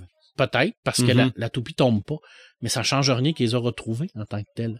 Et tout ça, tout ce concept de réalité et de rêve-là, c'est la pierre angulaire de pratiquement toute l'œuvre de Philippe Codic. OK. Philippe Codic qui a passé sa vie à être sur la ligne entre le rêve et la réalité parce qu'il était excessivement troublé. Euh, on parle souvent de Philippe Codic comme un auteur extraordinaire, oui. C'est un auteur extraordinaire, effectivement, parce qu'il a fait des grandes choses, mais en fait, sa vie, c'est excessivement triste. Je veux dire, il a vécu toute sa vie en, en sachant pas si- s'il était réellement là. Euh, il était paranoïaque, euh, il, était drogué, il était alcoolique, il avait peur de tout. Il savait pas s'il était vivant, euh, il y a eu des périodes dépressives. euh, et là, on lui a collé plein d'étiquettes, créateur de, de ci, créateur de ça. Il vivait très mal avec ça. Il y a eu ce statut-là. Il était très troublé comme personnage, comme personne. Et puis, ben, lui, il avait cette, ce questionnement-là, à savoir, est-ce que je vis dans un rêve ou est-ce que je suis dans la réalité? Mais pour lui, c'était pas, c'était pas important parce que même si je vis dans un rêve, si pour moi c'est la réalité, Mhm. pour les autres, ça change quoi? Je veux dire, c'est, pas important. Je veux dire, si pour toi c'est important, c'est correct. OK. Pour comme lui, il a retrouvé ses enfants, pour lui, c'est réel, là. Que ce soit d'un rêve ou non, s'en sac, là. Je veux dire, c'est réel pour lui, là. Là, il nous garde le suspense pour nous déstabiliser en tant que, en tant que, que- qu'auditeur et auditrice, euh, pas non, spectateur et Spectateur, spectatrice, ouais. Mais dans le fond, pour lui, ça change rien. Il a retrouvé ses enfants. Mhm. Je veux dire, c'est, c'est, c'est, est-ce que c'était dans un rêve? Ben là, on peut chicaner, on peut, on peut discuter, on peut regarder toutes les scènes, on peut regarder chaque, décortiquer chaque rêve, chaque élément. D'ailleurs, le temps est très, très important dans les, euh, dans ce film-là, ben, il est très important dans les rêves aussi, parce que souvent, les auteurs vont nous jouer avec le, le, le temps où ce que le, le, le temps de rêve se passe beaucoup plus vite que dans le temps de la réalité. Et c'est vrai, parce que Ouais. des fois, on va rêver 15 minutes ou 20 minutes, puis on a l'impression qu'on a passé une semaine dans un Ouais. rêve. Ouais. Tu sais, je veux dire, c'est extraordinaire ce temps-là. Là. Je veux dire, c'est- c'est c'est incroyable quand tu rêves puis tu te dis, oh mon Dieu, j'ai tout fait ça. Tu regardes le cadran puis tu te dis, mon Dieu, ça fait, ça fait deux heures, je suis couché. Ça, ça se peut pas, là. Tu as l'impression qu'il est rendu 9 heures, là. C'est C'est- terrible. C'est terrible être une semaine tout nu dans un centre d'achat. Oui, mais c'est long, hein. Tabarouette. C'est- Moi, je sais que j'ai fait ce rêve-là. Être tout nu d'un lieu pense- public. Je pense que ça m'est jamais arrivé, moi. Ah non, ben moi, ça m'est déjà arrivé. Vraiment. Hey, comment- combien est-ce qu'il y a de monde qui ont ça les a déjà Ah, arrivé? Probablement. Mais là, il me semble qu'en vieillissant, je suis comme moins complexé, fait que je m'en fous. Regardez pas, si vous voulez, on va regarder, je m'en fous. Gâtez-vous. Gâtez-vous pas, c'est pas mon si- problème. Si pour toi, c'est la réalité. Ouais, moi oui. Mais là, non, quand même. Je me promène pas tout nu dans un lieu public. Là. Pas encore. Peut-être quand je vais être vieux puis gâteux. Là. Mais je rêve pas d'en arriver là. Ah, bon, c'est bien. C'est pas dans mes rêves, effectivement. Mhm. ben, on vient de parler un peu de l'écran avec Mhm. Inception. Ouais. On va tout de suite se débarrasser de l'éléphant dans la pièce. Qui peut nous tuer dans nos rêves? Ben, moi, je le sais. C'est Jason. Bravo, Red. Hein, j'ai, je l'ai eu. En fait, on voit jamais Jason tuer quelqu'un dans la réalité. C'est plus les personnes qui se font du mal. Non, non. Non, non, t'as peu, rembarque pas dedans, toi, là. là. Moi, je pense que non. c'est de la non. suggestion. C'est de Non, non, non, non, l'autosuggestion. non, arrête, arrête, sûr, moi. maintenant. Arrête maintenant. Je suis pas sûr. Moi, Moi, je l'ai dit Jason, mais je niaisais. C'est Freddy Krueger. OK. Moi. Freddy je viens- Gros. Je viens-tu de le sauver, moi? oui, D'après moi, t'as starté de quoi que tu voulais pas starter. Ouais, je voulais pas. OK, c'est Freddy Krueger. Ouais, mais ma ça. question reste pareille. Ah non, euh, Jason, on le voit très bien tuer. Ouais, Ouais. mais Freddy dans les rêves, là, Mhm. Ouais. est-ce que c'est pas de l'autosuggestion qu'il fait? Peut-être. Est-ce qu'il Hmm. force pas le, le- la personne qui rêve à se faire mal elle-même? Il y a des films qui ils le suggèrent fortement dans Mhm. bien des films. Et euh, dans d'autres films, on voit des gens qui sont qui, qui se font lever de terre. Mm. Tu vois les, les, les, les perforations. Ces, ces personnes-là, essayent- Ouais. ils viennent de se réveiller puis ils se rendent compte que t'as peu, je t'apprends à me faire tuer. Là. Tu sais, ils sont en train d'essayer de se réveiller, puis ils se font euh, perforer en se, levant, en, se, en se faisant lever de terre. Ils ont plus accès à rien. C'est ça. puis tu t'es voué se faire lacérer, là, tu fais OK, il peut pas se faire ça, il y a rien autour de lui. Parce que ça, c'est quand même, pour moi, une belle façon d'utiliser les rêves. Ben, Mhm. belle façon. Façon originale. hein. Bon. Parce que. t'as des, des ça- beaux rêves, ouais. toi? Moi, j'ai des beaux rêves. Non, parce que ça, ça mélange, oui, nos peurs, parce que des fois, on fait des cauchemars, hein, veut, veut pas. Les rêves lucides, parce qu'à un moment donné, ils se rendent compte qu'ils Mhm. rêvent. Puis il y a un Ouais. film aussi avec des rêves éveillés. OK. Ouais. euh, où le, le- le personnage buvait, buvait, buvait du café pour pas s'endormir. OK.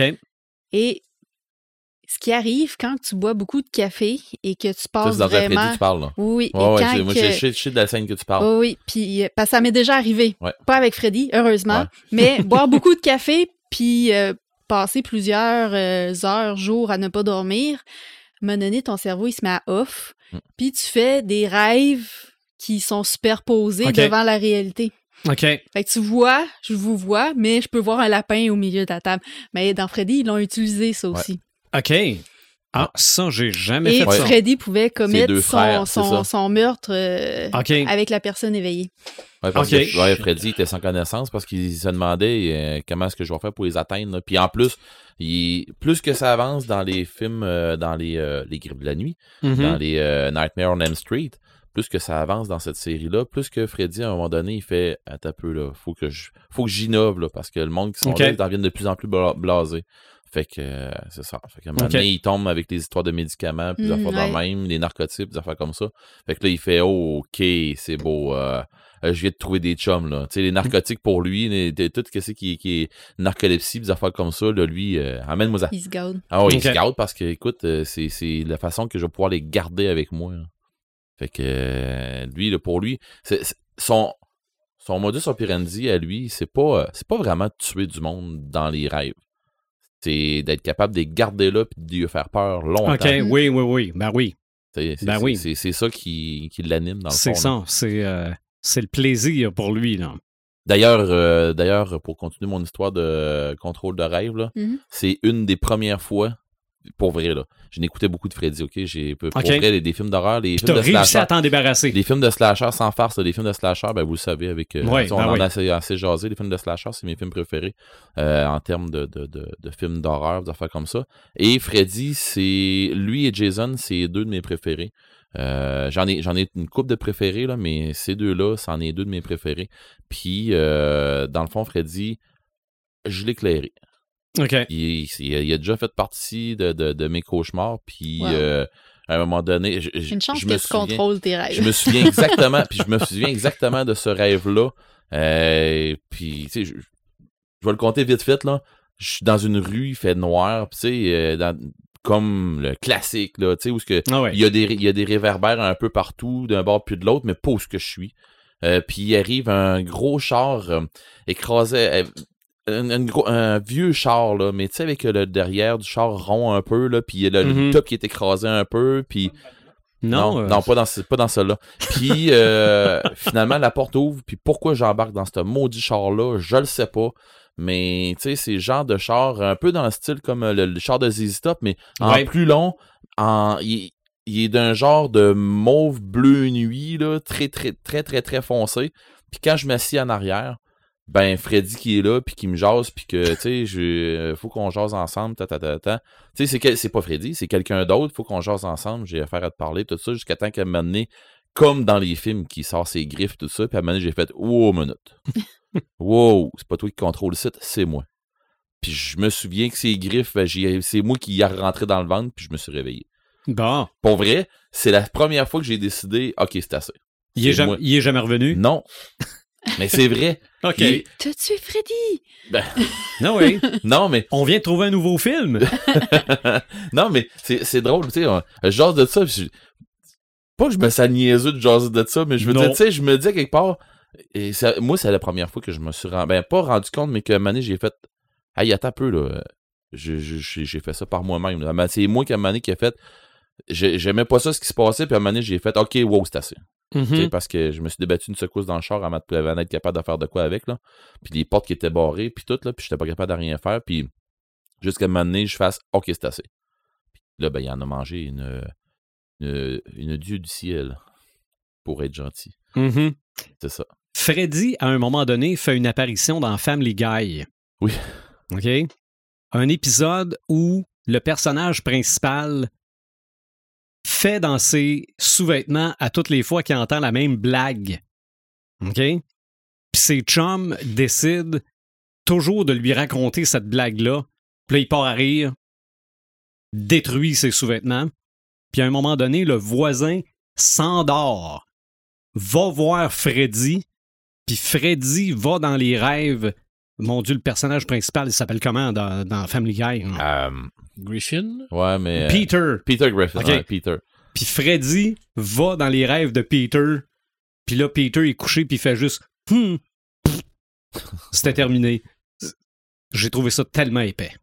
Mais bon, autre éléphant dans la pièce qui vous, qui vous dit peut-être rien à vos trois, c'est la saison 9 de la télésérie Dallas. Oui, Ouais, ça se oui, passe moi, tout ça dit, rêve. ouais. La, la télésérie Ouais. Dallas a marqué la, la, la, la télé américaine à tel point que quand quelqu'un avait tiré sur JR, ça s'est même retrouvé dans les Simpsons. Qui Ouais. a tiré M. Burns? Ouais. Puis d'ailleurs, la, la, la saison qui est un rêve a été parodiée dans les Simpsons aussi. Fort Où probable. c'était Mo qui était rendu. euh, il y avait eu des, des, des, des, des chirurgies esthétiques, puis là, il était rendu un acteur dans une série, puis euh, c'est ça, il, il pensait qu'il allait mourir, mais finalement, c'était c'était tout un rêve. OK, ben c'est ça. C'est que la saison 9, Au complet. c'est ça. On, Ouais. on s'était débarrassé du personnage de euh, Bobby Ewing, le Ouais. frère de JR, Exact. parce que l'acteur voulait plus. J'ai écouté ça, euh, j'ai écouté ça avec ma mère Ok, euh, dans bon. ce temps-là. Puis Ben, lui- euh, Il voulait plus faire partie de Dallas, donc c'est beau, il est mort. Mais remort, tiens donc. Ben, veut revenir. Ouais, mais il est mort. OK, ton personnage, on l'a tué. Ben, à la fin de la saison, sa blonde se réveille. Ils n'ont rien trouvé de plus original que ça pour le s'en- ramener s'en va dans la chambre de bain, il est dans la douche. Puis premier épisode de la saison 10, ben, tu dois avoir rêvé. Plus de saison 9. ah ouais. On revient au Puis, dernier épisode. Ça avait été le lancement de la série Les Héritiers du Rêve pas longtemps après ça. Probablement, Ouais. justement à cause de ça. Oui, ça avait dérapé sur un sale temps, ces affaires-là. Probablement, Ouais. probablement. Autre chose, je vous ramène en 1939. Le magicien d'Oz. Ben oui. OK? Mais là, je parle du film parce que Mhm. je ne Mhm. sais pas pour les histoires pour enfants si c'est bel et, mi- bel et bien un monde parallèle, mais dans le film, c'est vraiment fait pour nous faire croire que Dorothée a rêvé. là. Oui. Parce que ses oncles sont les mêmes acteurs que les personnages dans. Le Magicien d'Oz. Ah oui, la, la méchante sorcière, c'est la, la, voisine C'est ça. euh, qui veut tuer Toto. C'est ça. Donc, est-ce que elle a reçu un coup sur la tête pendant l'ouragan? Et là, tout d'un coup, tiens, elle est dans son lit, puis elle se réveille, puis tout ça n'est qu'un rêve. C'est jamais clairement statué, parce que de toute façon, elle y retourne au euh, pays d'Oz, mais le film, c'est clairement. On a. Probablement que eux autres n'ont pas pensé à ça, là, que c'est peut-être pour euh, économiser qu'on a pris les mêmes acteurs en noir et blanc que les mêmes acteurs en couleur, là. Ouais. Mais quand tu Mais ça regardes laisse ça, croire avec le temps. ça, laisse ouais. croire. Aussi, Hey, tu hey. parlais. Oui, Je, je- je te- je te reviens là parce que j'avais euh, une statistique là-dessus. OK. Sais-tu comment que de romans du magicien d'Oz? Ah, il y en a un paquet. 14 romans officiels qui ont été écrits par l'auteur. Wow. 19 autres après. Ils sont tous catégorisés comme étant dans un monde imaginaire. Fait que t'as ta Ah, réponse. OK. Mm. Bon, voilà. C'est beau. Donc, ça, Donc, quelqu'un qui a tout lu ça, là, des mondes Chapeau. imaginaires, ça aussi, on pourrait parler longtemps de ça. Tu parlais tantôt d'auteur. J'en ai un auteur qui, je pense, vit dans le monde des rêves, mais qui n'a pas écrit grand-chose autre que la phrase suivante. C'était une soirée orageuse et sombre. It was a dark and stormy night. C'est Snoopy. OK? Ouais. Snoopy, quand il se bat contre le baron rouge, il rêve-tu? il hallucine, je sais pas. Imagine, Moi, je pense que c'est une imagination. C'est- tu- Ouais, ça, ça peut être perçu comme un rêve. OK? Ouais, moi, je pense que c'est comme quand Au un sens enfant figuré, joue. on s'entend? C'est ça. Ben, ben, ce qu'on appelle en anglais le daydream. Oui, c'est ça. ça, c'est. Ouais. euh, comment on traduit ça en français? Je sais pas. Ça n'a pas de traduction. Mais là. moi, je pense que quand je regarde mon garçon de 6 ans jouer, là, jouer Snoopy, là, OK. je suis pas mal sûr que dans sa tête, là, il, est, il est- il est ailleurs. Là. Ah ouais. Mhm. Ça, je veux dire, euh, il y a des bateaux et des affaires, il les voit, lui. Ah ouais. C'est. Moi, je m'en souviens pas. Probablement parce que je suis rendu trop vieux et trop Le gosseux. Daydream, je pense que c'est euh, Mais, être lunatique. Là. Ouais. Ouais. Être dans l'une. être dans l'une. OK. Quand, j'étais. euh, quand j'avais un gros problème de ça euh, quand j'étais euh, au primaire, puis à un moment donné, ben, tu perds ça avec. OK. euh, Donc, tu as mais- déjà vraiment été une licorne? oui, OK. ben oui, Ça se perd, le lunatisme? pas vraiment. pas vraiment, mais ça se contrôle aussi. un petit peu. Ah, OK. oui, OK. c'est vrai. Tu sais, à un moment En donné. vieillissant, tu développes des trucs. Ben oui, c'est parce qu'à un moment donné, c'est parce que c'est un peu la, la, tu la, bois. la, la problématique. C'est un peu la problématique que j'ai quand que je lis. Euh, Je me mets à imaginer beaucoup. Puis Part de toutes les directions. C'est ça.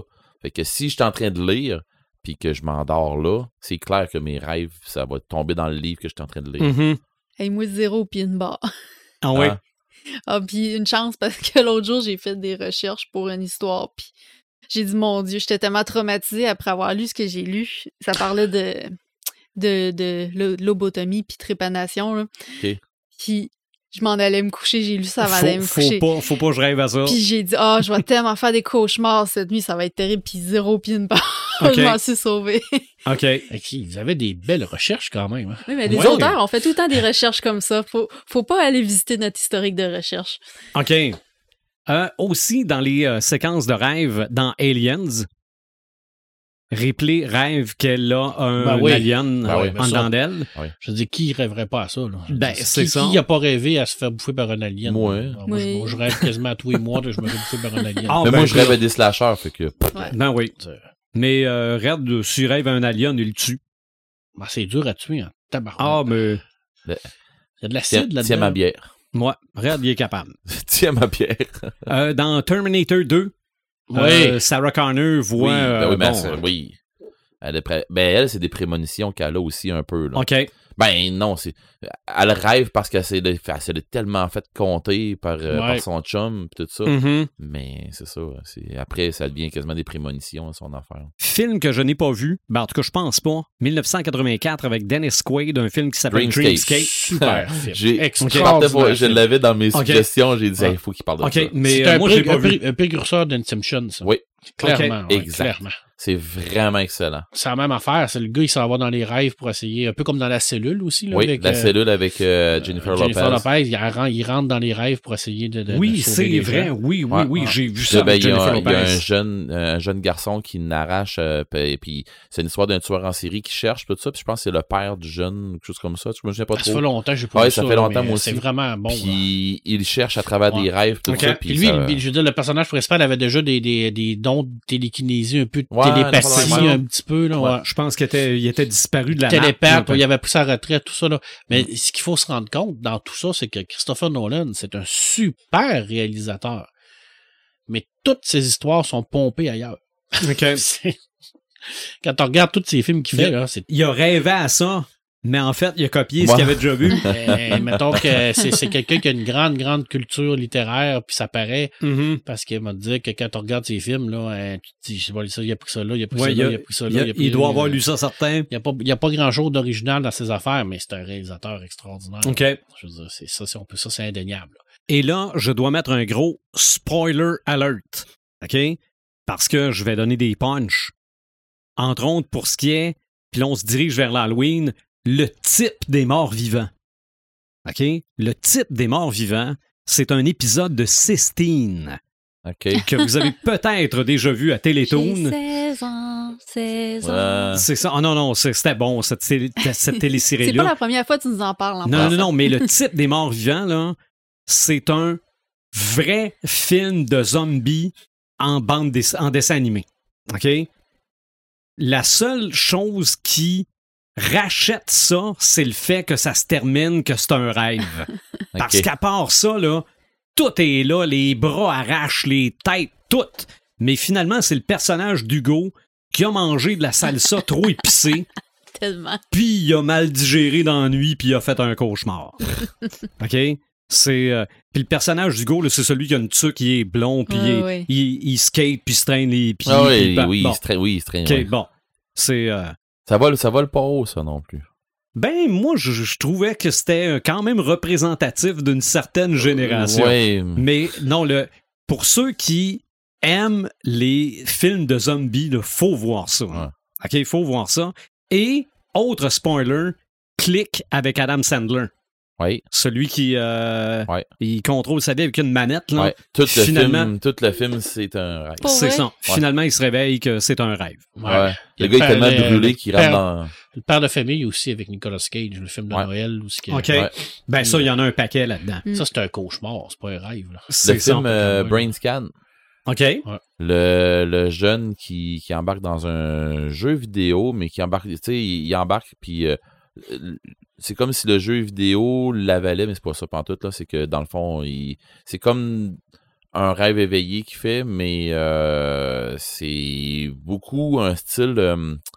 eh mon Dieu, c'est compliqué un peu. euh, il fait un genre de rêve éveillé, mais c'est quasiment de l'hypnose. Fait que, euh, puis là, ben, il y a des meurtres qui Hey, arrivent c'est d'un bord puis capoté, de ça. Brain Scan. Ouais, Brain Scan, c'est Ok. assez, c'est assez fucké. Ouais. Mais, euh, Mais ça, cette, cette peur-là que ta vie que tu vis n'est pas réelle, là, moi, je l'ai, là, mais intensément. Là. OK. Tu sais, je veux dire, euh, comme dans le père de famille, là, si le même matin, je me réveille, mettons, dans le lit, là, puis j'ai 20 ans, puis je me rends compte que tout ce que j'ai vécu là, c'est un rêve. Là. Moi, écoute, je vais vous le dire tout de suite, là, je Mhm. je me tire en bas d'un pont. Là. Ouais. Tu sais, tu te réveilles, puis tu te dis, moi, j'ai 20 ans, là, mais toute ta vie que tu as vécu avec tes enfants, puis tout ça, tu perds T'as tout ça, ça. Mais tu te souviens de tout ça, là? Bon, je suis fou. tu sais, Où est-ce que c'est, que c'est que t'étais bien puis que t'aimais ça, Ouais, là? moi, je ça. Moi, c'est Ben- une de mes peurs. Ben, t'en as un peu parlé dans le retour dans le temps. Oui, effectivement. Fait ça, moi, donc, ça- euh, le, le- le- tu sais, les gens qui disent, là, euh, voyons donc, euh, dans, dans la matrice, là, euh, c'est- pourquoi que le monde capote de même de se faire réveiller, puis ils veulent pas se faire réveiller, puis tout ça, puis euh, ça se peut-tu que tu veuilles pas tomber dans un monde de marde après ça, puis tu, Mm. tu sais, tu voudrais rester dans matrice. ton rêve? La matrice. Mais la matrice, c'est ça, c'est drôle ça, là. La matrice, c'est-tu un rêve? C'est une réalité C'est euh, une qui réalité. se passe dans un, dans un rêve consensuel Mhm. et... euh, Euh, voyons, j'ai- je cherche le mot, là, collectif. C'est un rêve, collect- c'est un, ouais, rêve co- collectif. Ok. consensuel, puis Ouais. dans le fond, c'est une illusion collective. Exact. Puis, euh, Généré ils- par la machine. d'ailleurs, ils disent que c'est c'est parce que ces gens-là rêvent que ça génère de l'électricité, puis ils prennent cette électricité-là pour faire marcher les machines. Mais oui, ils nous branchent toutes sur une machine pour nous faire rêver. C'est ça. Je vais terminer sur une chose. En fait, j'ai pas d'exemple précis, là, mais tout le monde a vu au moins une fois un épisode de quelque chose où le personnage se fait assommer. Il y a de quoi qui tombe sa tête, puis tout d'un coup, ah, tiens, tout, tout l'épisode, il est ailleurs. Il est, il est dans Le Magicien d'Oz, il est dans. euh, Ah. l'é- L'épisode de Noël, c'est comme euh, Scrooge ou bon. Je pense Ah, que c'est comme c'est un, élément à passer. là. Toutes les séries ont un genre d'élément de. Ils ont un épisode où ce qu'on va avoir euh, un show musical. C'est ça. On a un épisode où ce qu'on va avoir parodie une de quelque parodie chose, de quelque chose. Les euh, Buffy, c'était fort là-dessus. un épisode où ça Ouais. va être noir et blanc. Euh, puis t'as un épisode où ce que c'est c'est c'est c'est du rêve. Hmm. C'est C'est comme c'est comme euh, des c'est comme prédéterminé là. c'est ça. C'est correct. T'as ça dans Lucifer, t'as ça dans, C'est ça. dans, Mais les- dans, mais euh, les, X-Files. Les spéciaux des pierres à feu, c'est souvent ça aussi. Ouais. Là, Ah, les Simpsons aussi. c'est ça. Ouais, ouais, Simpson c'est ça. aussi. Il tombe de quoi d'une tablette, ça l'assomme, Ouais, comme- d'un coup, il est dans un autre monde Ben, c'est pendant tout c'est comme l'épisode. Pepperman dit, c'est une recette qui marche. Ben, pourquoi que le monde ne prendrait pas? hein? Est- Est-ce que Inception, c'est le meilleur film sur les rêves de tous les temps? J'ai envie de dire oui. pas vu Inception. J'ai envie de dire oui. Et t'as t'as- t'as un petit peu, là. Ouais, euh, Qu'est-ce que t'as dit? T'es-tu encore mon ami? Qu'est-ce que t'as dit? J'ai dit que je l'ai pas vu Inception. Au bûcher hérétique! Non, ouais, je sais. Alors, on va attendre que le podcast finisse. C'est lui le technicien. C'est ça. ah, oui, c'est vrai. C'est ça. On va le brûler après. Puis on- Hey, tu me, donnes- ben, tu me c'est donnerais-tu une- la C'est une formation? bonne idée. Aujourd'hui, il pleut. Ah, parfait. parfait. Attends un peu, on va s'organiser pour qu'il y ait un, un de nous autres qui s'est formé comme faut, ok? Mais je, je pense que c'est un des C'est- films les plus complexes. Red, Red est maintenant rendu un fumeur. Il va me, il va me fumer. Oui, Ah, c'est monsieur. vrai? Du bacon fumé de bureau? Le, fu- le fumoir humain. On Ouais. vient de se trouver une autre idée de film. Mais bon. Ça, serait un bon slasher, que- ça. Ouais, c'est bien mieux que Zombiever, mais en tout cas. Ah, mais il y a quelque Ouf. chose à faire avec ça. Là. Euh, on non, va mettre non, ça dans les mains. non, euh. non. Mais bref, euh, Human Bacon. est-ce que c'est un des films les mieux ficelés sur le rêve? Ben, moi, j'ai envie de dire que oui. Ah, moi, je, moi, je pense que c'est un... un, euh, Shutter Island, il est fort aussi. Ouais, oui, c'est vrai, parce s- c'est- Shutter Island, c'est plus dans la folie. Ouais, Ouais, c'est mais tu sais pas jusqu'à Ouais. quel point Ouais. que t'es où. Tandis Ok. que dans, dans Inception, on le sait qu'ils sont dans un rêve. Oui, non, non, ça, c'est clair. C'est monté un- de toutes pièces. Ouais. Un exemple qui fait que Inception, c'est vraiment bien réalisé au niveau du scénario de l'histoire, euh, c'est la cohérence, premièrement, parce que oui, tu sais, dans un rêve, tu peux faire n'importe quoi. Mhm. Il aurait pu comme tout virer les codes à l'envers, mais ils les font selon certaines règles très bien établies, puis ils réussissent à les suivre. Ouais, pour que ça se tienne, pour que ça reste, ça. pour qu'ils soient Peu capables de rester importe là. dans quel niveau ils sont rendus. Ok. Ils sont pas tombés dans la facilité de dire Oh oh, non. ben c'est un rêve. Et rien que t'as montré à quel point ils sont pas tombés dans la facilité, c'est que la gestion du temps, Ouais. du, euh, de, de chaque rêve que tu tombes, qui est multiplié toujours, de chaque Euh, ouais, Si c'est le- Ouais. c'est un exposant. c'est c'est ça. Si tu fais tout ça, là, si tu vérifies tout le nombre de temps et tout ça, là, tout fit. À la fin du film, là, Mm. tout, est, tout est calculé prêt mathématiquement. Là. OK. Tu sais, Non, non, ce gars-là, il, il a vraiment une- il est très, très méticuleux. là. C'est très important pour lui, là, je veux dire. C'est, c'est plus tu avances, plus ça va vite, puis tu le sens, tu le vois. Tu sais, il n'y a, pas rien que des défauts, là. Il y a, des, grandes qualités, puis ça, ça en est une. Là. Mhm. Ouais. Puis ça, j'ai aimé, j'ai aimé le côté SF, parce que c'est un film de science-fiction. Ouais. On pourrait même dire que c'est pratiquement un film avec des thèmes de, de, de, de cyberpunk à l'intérieur.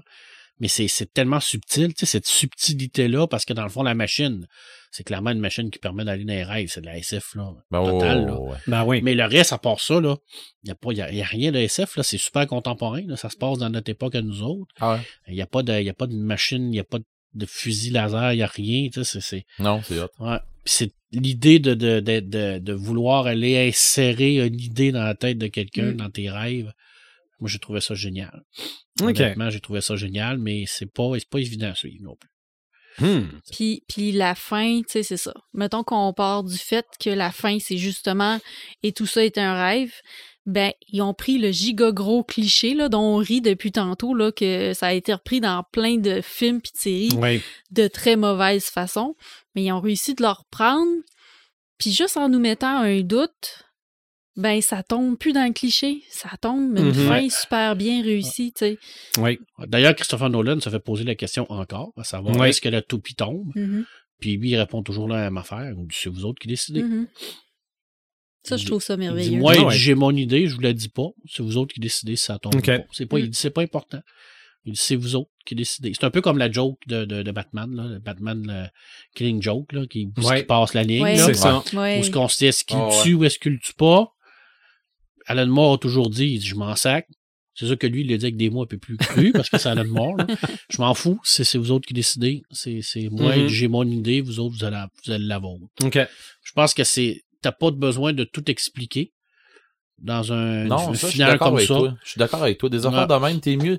Euh, Ça, c'est une affaire que, que j'aime beaucoup de Lovecraft. C'est justement, c'est des affaires que.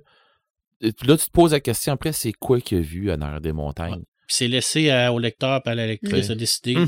C'est Tu sais, en décides. sauvant des montagnes hallucinées, qu'est-ce qu'ils ont vu en arrière des montagnes quand il s'est reviré dans l'avion puis qu'il a fait puis je voyais quelque chose d'i- de- de- de- d'indicible, de, de, de- quelque chose que je peux pas expliquer, puis j'ai vu ça sortir en arrière des montagnes, il a vu quoi? Il a vu Cthulhu, il a vu un grand ancien, il a vu Astaroth, et il a vu quoi? Tu sais, Ouais. que- là, il fait le même son, en plus, que des personnages de Edgar Allan Poe, Ouais. qui a écrit une longue histoire sur un personnage qui se promenait euh, dans des bateaux et tout ça, et le, le son a été repris par Lovecraft. Fait que là, on se dit, est-ce qu'il y a un lien? Le Triclili. Moi, le truc et Lily. Alors, c'est-tu un lien qui est, qui, est- qui est- qui est allé chercher là? Est-ce que c'est un univers qui est, qui qui est parallèle? Que de questions. C'est toi qui décides. OK. C'est- ça la beauté d'une histoire. Que des fois, oui, on peut tout expliquer, mais des fois, on n'est pas obligé de tout expliquer. OK. Exact. On n'est pas obligé de faire une suite, là. T'as parlé de Batman. Par choix, je n'ai pas parlé des rêves de Batman. Ah. Ou les Parce que- cauchemars. Parce que Batman rêve dans le DCU. Ouais. Donc ça, j'ai pensé outre les rêves de Batman. Dans le monde de l'immersion, dans le monde du jeu, dans le monde des, euh, du grandeur nature, est-ce que la- le rêve a sa place? Ben oui, euh, écoute, euh, dans le monde des, des jeux vidéo, c'est il y a, il y a un jeu qui ça s'appelle Dream. Et euh, tant qu'à moi, c'est pas de. C'est c'est rien de rêve. Il y a, a rien pour faire un rêve là-dedans. là. C'est une compilation de jeux poche. OK, bon. C'est de la, de la cochonnerie. Un Mais, cauchemar. non, mais c'est ça. Puis les autres, ils appellent ça Dream parce que c'est comme une genre de compilation de jeux de rêve. Là. Ça dépend pour qui, j'imagine. Clairement pas pour moi. c'est ça. OK. Mais non, c'est tout un paquet de, de petits jeux boboches, là, des, petits, des petites affaires. Mais c'est. Je sais pas pourquoi ils ont appelé ça Dream. Il n'y avait pas une console qui s'appelle Dream Ouais, La chose? Dreamcast. Dreamcast? Ouais. de Sega, ouais. Mm, mm, mm, Ah. J'ai joué, j'ai joué quand même un bon bout là-dessus, puis Ouais, j'ai ben, manqué m'en racheter une. Ben, ça en était une bonne, Ouais, mais qui a j'ai man- peut-être pas eu le succès. euh, J'ai manqué m'en racheter une et les, la, la console vaut quand même quelques dollars mhm. maintenant et les jeux sont comme durs à trouver. Mm. Fait que euh, c'est Une ça. qui s'est Ouais. qui s'est créée. Ah, ah, ah. En Euh, trouver une serait pour toi un rêve. Non, pas tant, mais ça serait euh, probablement euh, ça serait probablement un flip. J'en trouve une, je la revends. OK. Ah. Ah, OK. Si je la ram- si je la jette, c'est parce qu'elle est achetable et si je la revends, c'est parce qu'elle vaut la peine. Tu comprends? Fait que euh, c'est ça. Donc, tu fais de la spéculation sur Ah, les jeux vidéo. euh, je suis- je suis à veille de le faire, mais bon. Fait que c'est ça. Dans le fond, j'ai checké un petit peu pour les jeux vidéo, puis euh, en regardant pour des jeux qui ont été faits sur les rêves, de quoi comme ça, à tu fais OK, non, ça marche pas là. Il n'y a pas tant de vrais jeux qui ont été faits, un, vrai bon jeu qui a été fait sur. Dans le fond, ton personnage est dans un, est dans un rêve, des affaires comme ça, il n'y a pas tant ça. Euh, par contre, il y a quelques, quelques, jeux que tu as des niveaux dans un rêve ou que, tu as, mettons, des tableaux que ça va se passer dans un rêve. Euh, Il y en a un que je sais très bien que moi, ça a été euh, dans la même affaire comme tu disais, euh, Imaginatrix tantôt, le cliché de, de, de, de, de- Et ça, c'était un rêve, là. C'est-tu le même jeu que je pense? Super Mario 2. Ah, Ah non. ouais, c'est ça. Super Mario 2, Regarde, où moi, ce je- que tu commences le jeu, il n'y a pas d'intro vraiment, toi tu commences le jeu, puis tu joues, puis tu arrives à la fin. La finale du jeu, c'est Mario qui est en train de Ouais. rêver. C'est Ben, ça. Ni- Nintendo, ben, il y a un autre jeu aussi chez Nintendo qui est exactement le même concept. C'est un jeu de Zelda. Oui, euh, Link Awakening. Ouais, c'est ça. Ouais, mais c'est ça. Ça, c'en était un autre ça aussi. Même affaire. Ouais, c'était un peu le même principe. Euh, fait que euh, Super Mario 2 et Link Awakening, c'était un peu le même principe. Euh, je crois que c'est. euh, Il y, a, il y a un jeu que c'est Dreamland, quelque chose là. euh, je pense que c'est c'est pas Kirby in Dreamland ou quelque chose Ah. comme ça. Oui, euh, oui, oui, oui, oui. Tu sais, mais, c'est- mais je je suis pas, suis pas capable d'en parler vraiment parce que je, ben, d'un, je suis pas un fan de Kirby. Et de deux, euh, des jeux dans ce style-là, c'est pas, c'est pas ma tasse de thé Mhm. plus qu'il faut. Fait que, j'embarque moins un peu. Fait que euh, plutôt que vous en parler, j'étais un peu comme Marc, euh, plutôt que vous en parler, j'aime mieux euh, skipper ça. Puis tout. Euh, c'est sûr qu'il y en a un que je viens d'allumer que j'ai oublié de, de noter. Euh, mais je, je vais me le noter puis je vais vous en parler tantôt. Il y avait un jeu de. Peut-être que c'est là, Sylvain, tu vas pouvoir m'aider. Il y a un jeu de Mario et Luigi. C'est Mario et Luigi quelque chose, mais je sais que il y a des tableaux dans, euh, dans un rêve où c'est un rêve, ce jeu-là, ou Ok. une affaire dans ce style-là. Ça, c'était-tu sur C'est un genre Game de... Boy? Non, je Parce pense que je sais qu'il y en a eu sur Game Boy des Mario Luigi, là. OK, mais il me semble que c'est Mario et Luigi, euh, c'est deux, je pense, quelque chose comme ça, OK. qui arrive à un truc en rapport avec les rêves dedans, mais c'est ça, c'est encore là. euh, tu sais, c'est un petit peu, euh, c'est un petit peu bizarre. euh, j'ai- j'aime mieux, j'aime mieux pas, euh, j'aime mieux pas jaser de, de, de quelque chose que je connais pas assez. Là. OK. Euh, Il y a le jeu Alan Wake. Dans le jeu Alan Wake, euh, dans le fond, on, on se trouve à être tout le temps dans le noir, puis euh, il y a des genres d'ombres qui viennent nous ramasser, puis on les éclaire avec une lampe de poche. En tout cas, il y a une, grosse histoire, je ne veux pas embarquer là-dedans, mais euh, pour faire avancer un petit peu le scénario, puis faire avancer des petits trucs d'un bord puis de l'autre, dans Alan Wake, ils nous font faire les, les cauchemars d'Alan, de, Wake. Puis là, ben c'est ça, c'est là que ça fait avancer un peu euh, des. Ça fait avancer un peu des, des- des petits trucs. Dans euh, Far Cry 3, tu as des grosses quêtes onériques à faire. euh, dans le fond, c'est tu, tu trouves à aller voir des chamans, quelque chose comme ça, puis pour te faire avancer, euh, te faire avancer ton esprit, puis ainsi de suite, tu vas aller rencontrer des. des comme dans un. Ça, ils appellent ça le monde des esprits, là, mais tu vas aller rencontrer des, des, des trucs de l'autre côté. Euh, moi, j'ai pas fait euh, le, Far Cry 3, je l'ai pas fait. J'ai commencé, j'avais joué un petit peu, mais j'ai pas, je me suis pas rendu à voir ces, euh, ces quêtes onériques-là. Euh, mais mes amis qui ont joué, eux autres, ben, je l'ai joué, mais par procuration, ce jeu-là. Ok. Je l'ai pas joué, mais les gars en ont tellement parlé. Puis, Tu avais l'impression que mais, tu sais, à un moment donné, ça te tente pas de jouer ce jeu-là parce que. tu le connais par cœur. ben là, c'est ça. Là, je sais que là, il y a tel monstre, puis je sais que là, il y a tel monstre, puis je sais que là, il y a telle affaire, que là, l'autre, moi, je me suis fait pogner là. Ah ouais, tu t'es fait pogner là, je savais, moi, telle affaire, puis bon. Fait que, tu sais, c'est. Puis tout le jeu, tout le temps, il y a des, il y a des trucs dans ce style-là. Euh... Far Cry 5, lui, je l'ai fait. Et euh, à un moment donné, on se trouve dans un genre de champ de. de, de, de, de- je sais pas trop quoi, en tout cas un champ de fleurs qui, qui fait que dans le fond c'est la drogue qui, qui récolte là, dans ce champ de fleurs là. Puis euh, à un moment donné, il y a une petite toune qui joue, puis quand cette toune là joue, tu viens tout croche de travers, puis tu pars comme dans un genre de rêve. Puis là, ben, ça te fait avancer dans des affaires, puis là, tu comprends quelques affaires. Fait que là, ben, au début, euh, tu veux te battre contre tout le monde, tout ça, puis à un moment donné, tu commences à les infiltrer. Fait que euh, là, tu commences à avancer un peu là-dedans, puis là, tu commences à comprendre qu'est-ce qui, qu'est-ce qui se passe, qu'est-ce qu'ils font, puis ainsi de suite. Fait que euh, c'est, c'est, c'est, c'est pas pire. Au moins, ça, ça te fait avancer dans des affaires un peu, ça te fait comprendre des affaires à des jeux. C'est ce qu'on disait des fois, euh, tu peux skipper, mettons, un chapitre ou tu peux skipper une émission, puis des affaires comme ça. Ben, dans les jeux vidéo, bien souvent, puis je vais en parler aussi dans les GN, là, dans les jeux vidéo, bien souvent, c'est une ça va, ça va être un bout qui va être une scène euh, tu entre, en- entre les, les, les, les, les- les- euh, une cinématique. OK. J'avais une scène, mais c'est une cinématique que tu vas retrouver bien souvent que ça va être un rêve qui, va, qui vont t'avancer dans quelque chose, euh, dans, dans la game. Euh, on a parlé justement de Zelda. Dans Batman, euh, qui se trouve être, c'est Arkham Asylum, Ok. où euh, t'as un, t'as un bout où ce que c'est que tu vas te battre contre Scarecrow. Ah oui, c'est. Ouais. Et contre Scarecrow, lui, il t'en envoie, lui, il t'envoie dans un cauchemar, puis euh, tu te retrouves dans un monde, dans un Gotham déjanté raide, là, puis où ce qu'il faut que tu battes Scarecrow, qui est énorme, là, tu sais, c'est- un genre de, Scarecrow euh, géant, puis tout ça, mais euh, dans le fond, ben, faut, faut, t'es, t'es- toi, t'es ton Batman, mais t'as, tellement des, euh, des affaires weird qui t'arrivent là, dans la tête, là, mais bon. Euh, mais dans celui-là, justement, t'as un, un grand bout là, que c'est du rêve, là, ben, c'est... En tout cas, c'est, du- rêve ou de l'hallucination, là. C'est bien c'est ben ambigu, là, mais bon. euh. Euh, ce que moi j'ai accroché le plus, ou dans les rêves, ou ce que je me souvenais le plus, puis j'ai dit c'est vrai, il faut que je note ça, puis je l'ai jamais noté dans mon cahier, mais je viens de le faire. Dans le jeu Les Simpsons, euh, je pense qu'il y avait Bart's Nightmare.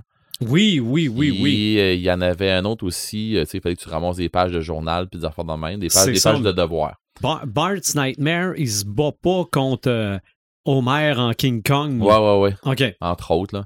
Puis euh, il y a dans, je pense que c'est dans le, le, le jeu d'arcade aussi que tu as un niveau qui est dans des rêves ou quelque chose comme ça aussi, si je ne me trompe pas. Euh, tu te bats contre un genre de gros, de- d'une grosse ballon d'un Krusty, quelque chose comme ça. Le- C'est un genre de gros, un gros Krusty, mais en ballon. Puis que Ok. faut que tu y sautes dessus, une affaire comme ça. Je me souviens pas exactement, mais bon, euh, je sais que dans les Simpsons, euh, dans les jeux vidéo de Simpsons, il y, a de- il y a du stock là-dedans. Quand on parle de. Tu parles tantôt de, de, de GN puis tout ça. Dans les GN et les jeux sur table, je vais faire un lien avec les deux parce que les maîtres de jeu vont souvent s'en servir autant que dans les GN.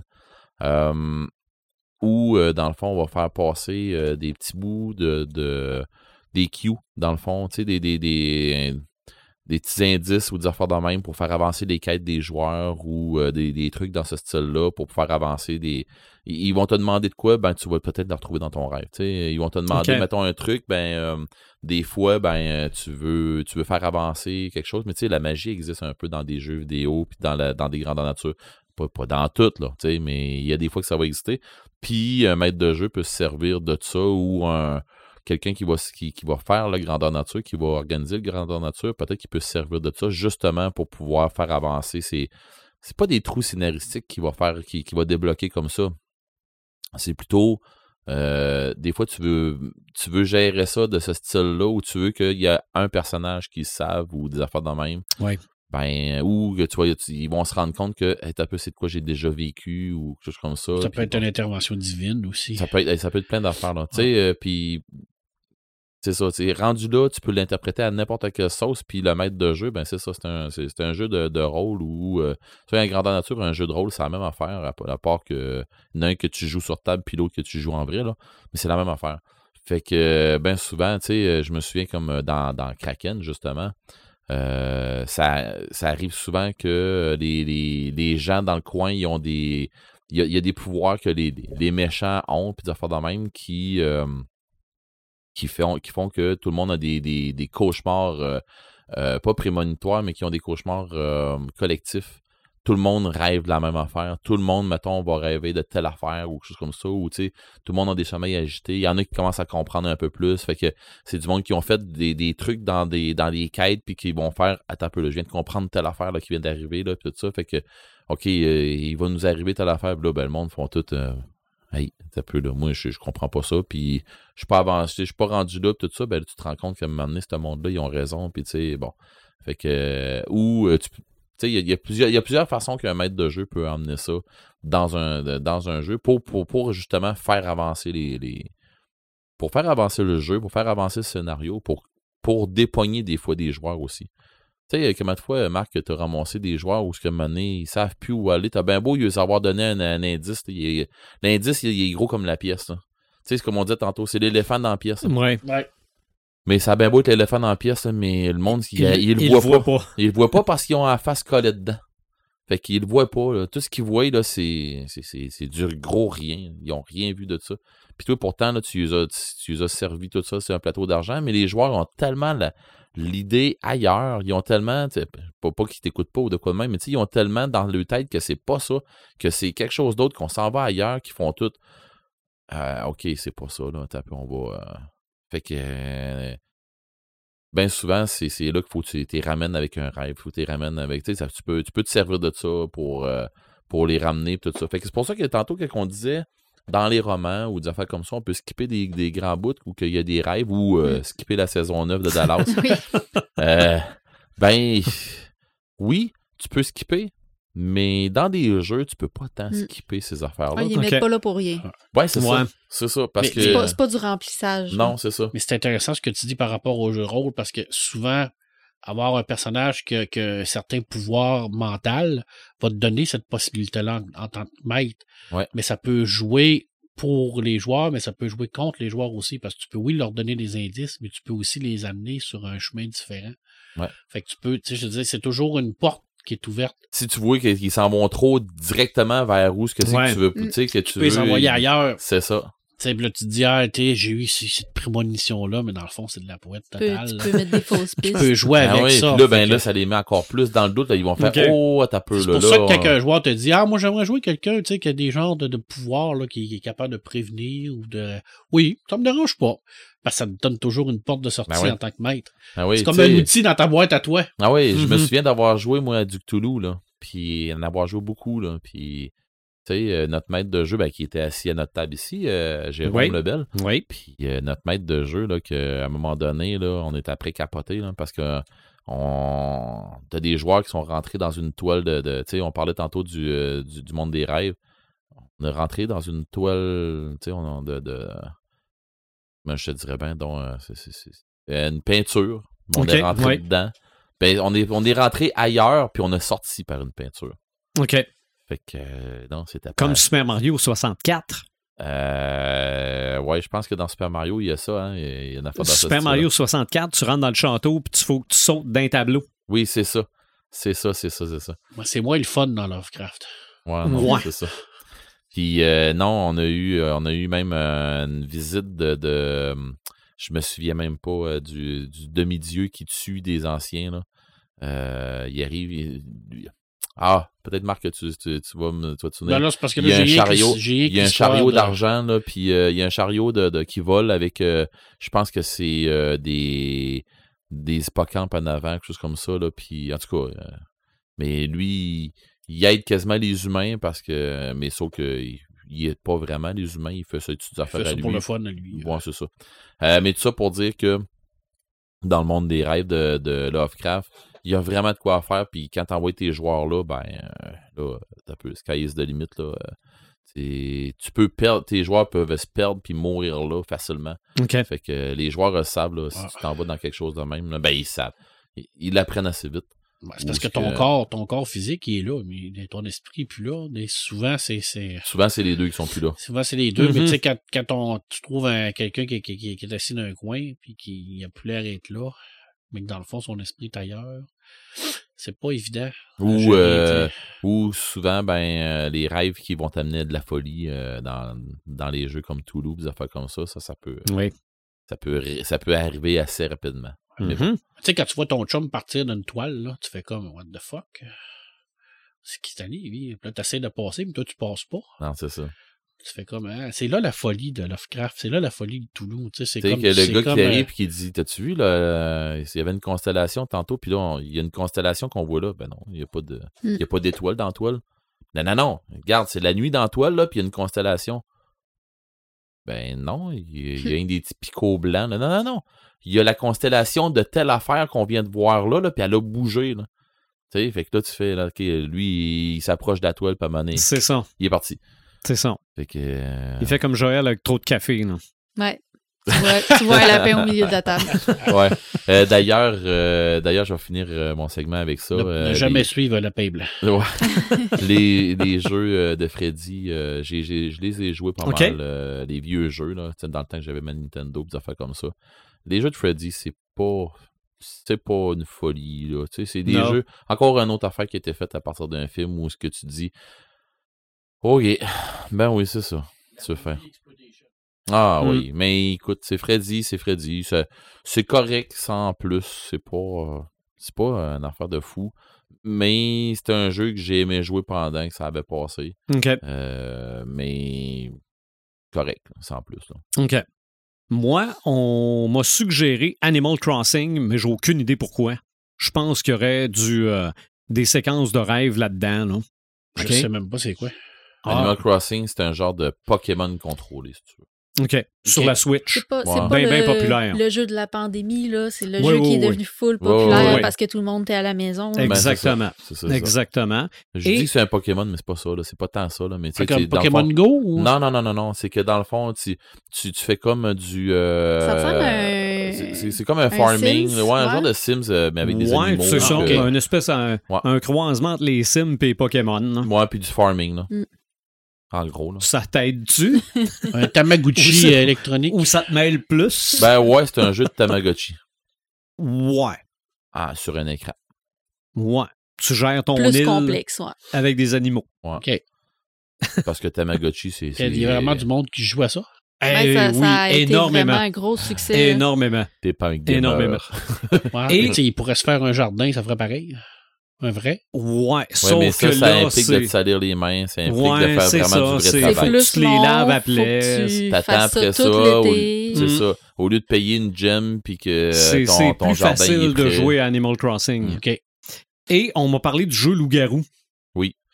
Ouais. Que faut, ah oui, oui, oui. faut que tu t'endormes, sur tu tombes dans ben, Ouais, ben c'est parce que dans le fond, c'est que tout le monde rêve pendant la nuit, puis il arrive des trucs, puis là, ben Bon. les gens se s'ouvrent les yeux, puis c'est pas tant un rêve, c'est plus que dans le fond, euh, ben, il y, a- il y a la petite fille qui rêve, je pense. Ouais, elle peut regarder avec un œil. Ouais, c'est ça. Elle a le Enfin, droit de non, regarder, euh, elle doit d'ouvrir avec un œil, mais s'il y a un loup-garou qui la voit, elle manger. C'est ça. Fait qu'elle a qu'elle a cette capacité-là, là, je crois. Puis là, t'as la, t'as la voyante qui Ouais, est ça. capable de voir des choses. C'est ça. Il y a la Puis, voyante, il y a. euh, En tout cas, il y a un paquet de euh, monde. la hein, madame bon. qui, qui guérit avec les potions, le chasseur. C'est le fun quand tu joues en gang. mhm. C'est c'est un beau jeu là, de, Ouais. de, de, de gang. Là. OK. OK. En gang sous, ça doit être encore vraiment. C'est c'est- c'est un jeu collaboratif. Là, euh, de- Comme au cégep, ça pogne beaucoup de loups-garous. Là. Tu Ouais. comprends? là, je veux dire, Ouais. t'avais 25 jeunes autour. Là, C'est sont, du monde euh, de cégep qui m'a parlé de ça.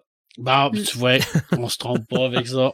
Exactement. Voilà, ça fait partie de ça. C'est la joie de la joie des cégeps. Ah ouais, Mhm. c'est correct. Les expériences. Donc, on a euh, découvert le sommet de l'iceberg du monde des rêves dans la culture pop. On va penser à nos samalumes. Imaginatrix. Ça m'allume. euh, ben, on en parlait un peu pendant le pré-show. C'est octobre. Puis moi, juste ça, ça m'allume. OK, bon. Ouais, ben, tu vois, j'ai marqué, euh, j'ai marqué. Halloween qui arrive. Ben, c'est Pour moi, octobre, là, c'est un mois de défis, un mois d'opportunités, un mois de fêtes. euh, c'est comme tout ça ensemble. là. Il y a, C'est con, moi, c'est un mois d'horreur. il y a, oui, il y a un mois d'horreur, Ouais, beaucoup ça. de, de lectures de films en perspective. On se fait des marathons de films d'horreur. euh, vraiment beaucoup de plaisir de rituels autour de ça. Euh, on a le Inktober qui vient Mhm. de commencer. On, il- Marc, lui, il fait le Readtober. Oui. Euh, il y a le NaNoWriMo qui s'en vient. en- il y a l'Oktoberfest. Euh, il y a le NaNoWriMo qui s'en vient au mois de novembre. Moi, euh, cette année, je participe à aucun de ces défis parce OK, que bon. trop occupée dans d'autres projets, mais je vais quand même être une spectatrice, je vais regarder qu'est-ce que les créateurs ils font par rapport à ça. C'est sûr que Ben, je tu serais pas capable de faire autrement de toute façon. Euh, de ne pas les suivre, tu veux dire, non, c'est sûr, c'est sûr. Euh, c'est sûr que je suis due pour un défi, mais pas là. J'ai d'autres défis, euh, j'ai d'autres défis créatifs présentement dont, dont je ne peux pas parler, mais, mais ça, c'est sûr que je vais être spectatrice de tout ce qui se passe, puis c'est ça, des marathons de films d'horreur qui s'en viennent, on planifie l'Halloween, on planifie notre épisode d'horreur Oui. qui s'en vient aussi, fait que ça, c'est tout ça, ça m'allume. Puis je sais tellement de quoi on va parler. Oui, oui, oui, Ah tu vas voir tantôt. Le pire, c'est que tu le sais en Non, plus. c'est sûr que je le sais, mais je m'en. je- bon. Puis sinon, euh, deuxième, ça m'allume. Aussi, j'en ai parlé dans les euh, dans le pré-show, c'est l'épisode, pas l'épisode, mais la série WandaVision Que je viens de terminer. Ah oui. C'est, ça, c'est-tu le rêve au sens figuré? Parce C'est une- qu'elle vient C'est de. une giga grosse illusion. C'est ça, je veux C'est- dire, elle s'est fait sa vie de rêve. Ouais. Ouais. Ouais, Puis, c'est puis en anglais, je pense qu'il y a un terme pour ça. Je sais pas si en français ils ont donné, mais c'est le mental breakdown de Ouais, Wanda. ouais, ouais. là, le- C'est ça, ben c'est euh, le, le- le- le- le- le- la, la- la- la dépression mentale. C'est le, C'est House- ça. c'est le House of M de, de Mm. Marvel. C'est ça, ouais. Du MCU. Puis, deux choses que j'aime vraiment beaucoup de cette série-là. La première, c'est qu'on a enfin pu voir la vraie étendue des pouvoirs de Wanda, Mhm. temps. qui était Ouais. vraiment euh, mis de côté C'est dans ça. le MCU depuis le début. C'est ça. Qui avait des Euh, petits pouvoirs de pi- pi- Ouais, pi- c'est ça. C'est ça, qui n'a jamais été vraiment la sorcière rouge. C'est ça. C'est ça. Mm. Puis là, on voit vraiment l'étendue de ses pouvoirs. J'étais super Comment t'as trouvé le contente clin d'œil à la fin? Euh, Il y en a plusieurs. Non, mais le clin d'œil de son costume. Ah, ouais, super. non, non, c'est. Oh oui, super. Ça, c'était. On, on rentre justement dans les comics avec ça. J'ai trouvé ça. vraiment génial. Mhm. Euh, tu parles de clin d'œil à la fin, Mm. juste pour dire les gens, si vous n'avez pas encore écouté la série ou si vous l'avez écouté puis vous les avez manqués, il y a des scènes post-crédit à partir de l'épisode 7. Mhm. Faut penser les regarder. Euh, puis le deuxième truc que j'ai vraiment aimé, oui, on voit l'étendue des pouvoirs de Wanda, on voit aussi l'ascension d'une autre super-héroïne Mhm. que euh, quand je l'avais vue dans Capitaine Marvel, Ouais. J'espérais vraiment que le MCU allait la ramener et je parle de euh, l'autre Capitaine Marvel, en fait. C'est la, la, est, ouais, c'est la- son, son Capitaine ami, là. Capitaine Rambeau. Rambo. Ouais, Quelle Monica ouais, la- la- Exactement. On la voyait petite fille dans Capitaine C'est Marvel. vrai. Euh, Puis c'est une future Capitaine Marvel, elle aussi. Et sans divulga- divulgacher rien, j'ai adoré la scène post-crédit par rapport à ça. Mhm. J'espère qu'ils vont la ramener. Ah, Ils n'ont pas le choix de la ramener. Ils n'ont pas, euh, ils ont pas euh, construit ce personnage-là pendant cette série-là pour. euh, Non, puis ils ont la donné laisser ses pouvoirs en plus pendant puis donné, la série est après, la série est après tout ce qui s'est passé. C'est Fait que ça. ils ont pas C'est- fait ça en se c'est disant. C'est ça. Wanda qui a donné ses pouvoirs en tant que tel en plus. là. Oui, puis, puis j'a- j'a- j'ai adoré aussi cette façon-là qu'on a vu euh, comment, une, comment ça s'est passé quand ils sont revenus. Oui, euh, le fameux après le clic, là, le, ouais. le- le snap. C'est ça. euh, quand ils sont revenus, parce que justement, ce Monica pas- Rambeau Ce qui n'a même pas été exploité dans Spider-Man. Ouais, Ouais. ben à Mm. peine, là, Ouais. à peine. Puis euh, Monica Rambeau, justement, euh, elle était disparue. Et la façon dont elle est revenue, là, j'ai trouvé ça juste wow, là. On s'était pas imaginé que ça pourrait peut-être se passer demain quand les gens allaient revenir cinq Mhm. ans plus tard. là. Fait que, euh, fait que j'ai trouvé ça, ces, ces deux éléments-là extrêmement intéressants. Ouais. Puis euh, la série, là, la seule affaire, là, les trois premiers épisodes, là, Faut, faut s'accrocher. faut soit que tu sois extrêmement curieux ou tu saches exactement vers où ils Ouais. s'en vont Ou bien avec que tu sois nostalgique là, pour euh, voir tous les Ouais, clins d'œil qu'ils ont fait. les Hey, là. Ouais. Eh oui, puis il y en a. C'est le fun Ah de- oui. d'essayer de les, les- de les associer Mhm. puis de les trouver. Là. Ah ouais. Malcolm in the Middle, moi que j'ai Oui. aimé. Ah, les vieilles séries, là, Ouais. c'est c'est Mhm. fou. Là. Mais tu sais, ce fameux snap-là, là, ça a été décrié comme étant euh, le, le plus gros défaut du scénario. Tu sais, il faut Mhm. comme un snap, on sait pas trop ce qui se passe, puis là, c'est comme ci, puis c'est comme ça, puis là, il y a- le monde revient, puis il Ouais, explique pas. pensée magique un peu. Ouais, là. mais là, ils ont dit que c'est comme c'est bon, c'est donc bien poche, ils en ont pas pensé. Ben non. Moi, j'ai toujours trouvé que c'était représentatif de tous les fucking, excusez-moi le mot, comiques que je lisais, parce que Mhm. les super-héros se sont toujours foutus de ce qui se passait dans Ouais, le monde. Ils Ouais. sauvaient le monde, Ils mais sauvent ils le monde, ils détruisent tout, mais ils s'en sacent. Ouais. Fait Ce qu'on voit, ce qu'on voit dans ben, je veux The, dire, c'est pourquoi ça aurait changé. dans je veux The dire. Boys. Ben, ben, exactement. Tu sais, Iron Man, il- hop, on va refaire venir tout le monde. Mais il n'y a, pas personne là, qui se sont assis et qui se sont dit, mais qu'est-ce que qu'est-ce qui va arriver? Mais c'était ça. Moi, quand je lisais les super-héros, là, c'est ça, là, je veux dire, c'est, c'est, ça détruisait la ville, puis ben, pas après ça, il, allait, il allait boire un verre de scotch, puis il se posait pas la question de savoir euh, le building, hein, qui qui va s'en occuper, puis... Euh, Combien de monde qui sont morts comment, puis, Non, mais, mais moi, c'est, j'ai toujours trouvé que c'était c'était pas, c'était pas un défaut, ça, ça faisait rien que représentatif de... de, de, de on sac, on sac du, du monde ordinaire, là. On est là pour faire le show, puis on est là pour, pour euh, flasher, puis on est super-héros. Mais en fond, c'est pas réellement des super-héros. Là. Ouais. On s'entend qu'il y en a une gang là-dedans, là, que c'est des super-héros. Là. mais bon. mais bon. je suis d'accord avec toi. Ça, c'est. Euh, c'était dû. C'était dû. pour être, avoir une petite explication. Mm-hmm. Fait que, euh, fait que c'était ça, mais ça m'allume cette semaine. Paperman? Ben, moi, j'en ai deux trois, quatre. Pourrais en avoir cinq. Ça serait peut-être un rêve pour quelqu'un de m'écouter, mais ça serait peut-être un cauchemar pour d'autres. OK. Alors, euh, je vais te dire qu'aujourd'hui euh, est sorti euh, en Europe en papier le nouveau Métal Hurlant. Ici au Québec, on ne l'a pas encore reçu, mais on peut l'avoir en version numérique. 290 pages. OK. Alors, c'est une revue et moi, je l'ai reçu en version numérique aujourd'hui et on ressent bien la, l'ambiance de, de, de, de, de Metal Hurlant. Bien entendu qu'on n'est absolument pas dans le même contexte. C'est pas irrévérencieux, c'est pas comme à l'époque, parce qu'à l'époque, il brisait des fenêtres, il brisait n'importe quoi, mais il y a des affaires qui se sont faites dans ces années-là qui pourraient pas être faites aujourd'hui. Mais on sent quand même le, le, le, le, devoir de mémoire qu'ils ont gardé là-dessus pour essayer de garder la même euh, typographie, tout ça. C'est bien. Il y a des belles BD, j'ai vu des belles découvertes. Je n'ai pas encore tout lu, je viens de l'avoir, mais je l'ai feuilleté. Puis je suis vraiment content que ça revienne. Puis j'espère que ça va ramener des nouveaux lecteurs à ce style de, de, de, de, de, revue-là. Mais c'est difficile de dire que c'est une revue avec à 290 pages. Ben, c'est la grosseur d'un Shonen Jump. Qui ben ouais, c'est écoute, c'est énorme. Là. Moi, moi, je l'ai pas vu papier. Mais moi, j'ai des amis français qui l'ont vu papier. Mais quand j'ai vu la version numérique, j'ai vu 342 megs. J'ai fait comme c'est ça, c'est 290 pages. J'ai fait comme je pensais être capable de lire ça en fin de semaine. Je dis, moi, on va lire ça tranquille, là. Ben non, ça va me prendre, ça va me prendre du temps, Mais ça veut pas dire que ça va être comme ça tous les mois. C'est peut-être parce que c'est oui, le premier numéro. numéro. mais en même temps, tu sais, je veux dire, c'est la beauté de Metal c'est qu'il y a un paquet d'affaires là-dedans que t'es pas obligé de lire non plus, là. non. Tu sais, je veux dire, il y a plein, plein d'articles que tu te dis, OK, bon, je vois, je rien que passer par-dessus, mais t'es pas obligé. Il y, en avait pour tous les goûts dans Metal Hurlant. C'est une revue, c'est comme quand tu lis le lundi. Là. Ouais. T'es pas obligé de lire les, euh, les potins puis euh, les, les, les, l'horoscope de, de, les Metal Hurlant, moi, c'était pour les artistes qui étaient dedans, Royo, Soriyama, puis des affaires comme ouais, ça. il y avait les BD, puis il y, a un mm, paquet de mm, BD mm, aussi que tu te dis, ah ben elle, elle m'intéresse moins, je vais passer outre. Là. Mais c'est un, un, beau produit, je suis content que ça soit revenu. OK. Euh, et aujourd'hui, ben, il y avait la sortie du sixième tome de Black Sad. Alors, Black Sad, ça faisait huit ans qu'on attendait après ça. Fait que ça faisait longtemps qu'on attendait après ça. Qui est probablement une des plus, une des meilleures séries de, de thrillers policiers de, de, de, tous les temps au niveau du franco-belge, jusqu'à tous les personnages sont des animaux. Alors, euh, ça, c'est vraiment génial. Il y a une ambiance noire à l'intérieur de tout ça, jazzé un peu. Là. Je sais, je sais, c'est vraiment comme les films thrillers de policiers des années 50.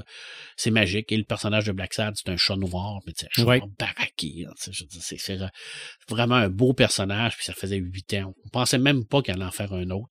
Donc, quand ils ont annoncé qu'il était en train de préparer un autre, on s'est dit, yes, un autre, un autre. Puis là, on arrive, puis c'est marqué dessus, première partie. Fait qu'on a fait comme, ah, il va en avoir, un autre. Il va en avoir un autre, comme on est content. On est content, puis euh, j'ai commencé à le lire en, numérique, parce que lui, je l'ai acheté en numérique. Parce que il y a des affaires que je peux pas comme passer, là. Je veux dire, je veux pas l'attendre, mm-hmm. là. Je voulais vraiment l'avoir parce que c'était important, puis c'est vraiment bon. Je j'adore ça. Puis, euh, écoute, euh, je suis en train de relire les dunes. Puis euh, j'ai deux, deux constats à ça. Je terminerai avec ça. Euh, premièrement, bon Dieu que c'est bon. c'est extraordinairement bien écrit. C'est tellement brillant, tellement actuel dans le sujet. Et c'est ça qui me c'est ça qui est triste. C'est que c'est écrit dans les années 60 et on retrouve encore aujourd'hui ces mêmes préoccupations que l'auteur avait dans les années 60, l'écologie, le colonialisme, euh, les inventions des territoires, quand on regarde ce qui s'est passé en Afghanistan, quand on regarde ce qui se passe avec le changement climatique, tout ça, on dit on n'a pas avancé d'un iota depuis ces années-là.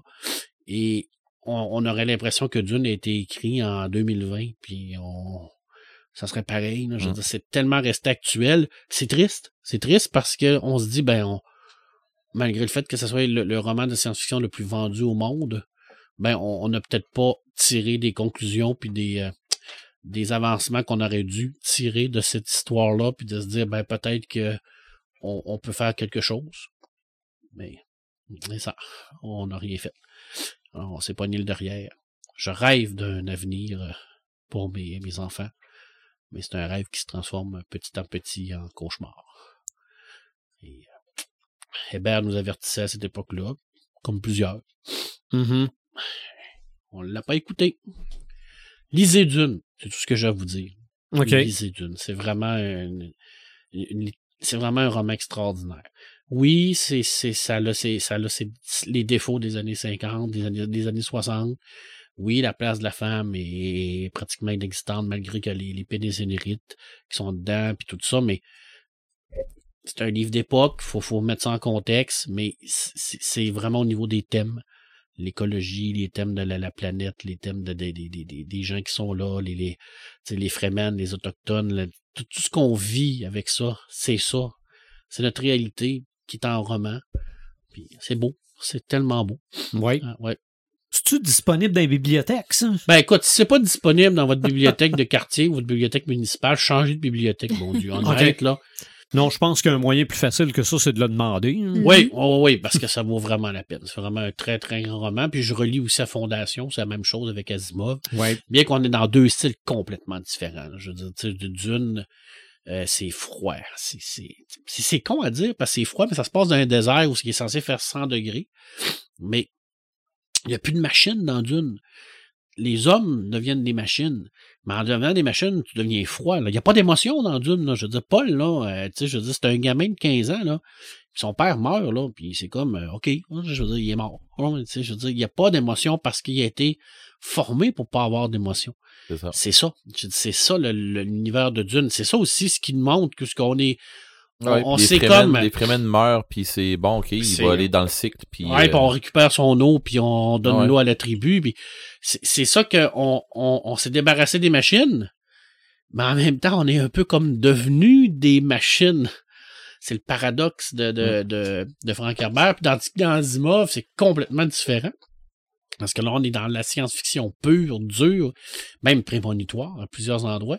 Mais on n'a pas ce- ce- cette froideur-là au niveau des personnages qui sont beaucoup plus humains, beaucoup plus développés, beaucoup plus euh, intéressants au niveau du au niveau de leur, leur psychologie parce qu'on on, on les amène un peu partout. En même temps, c'est très, très politique aussi, Asimov.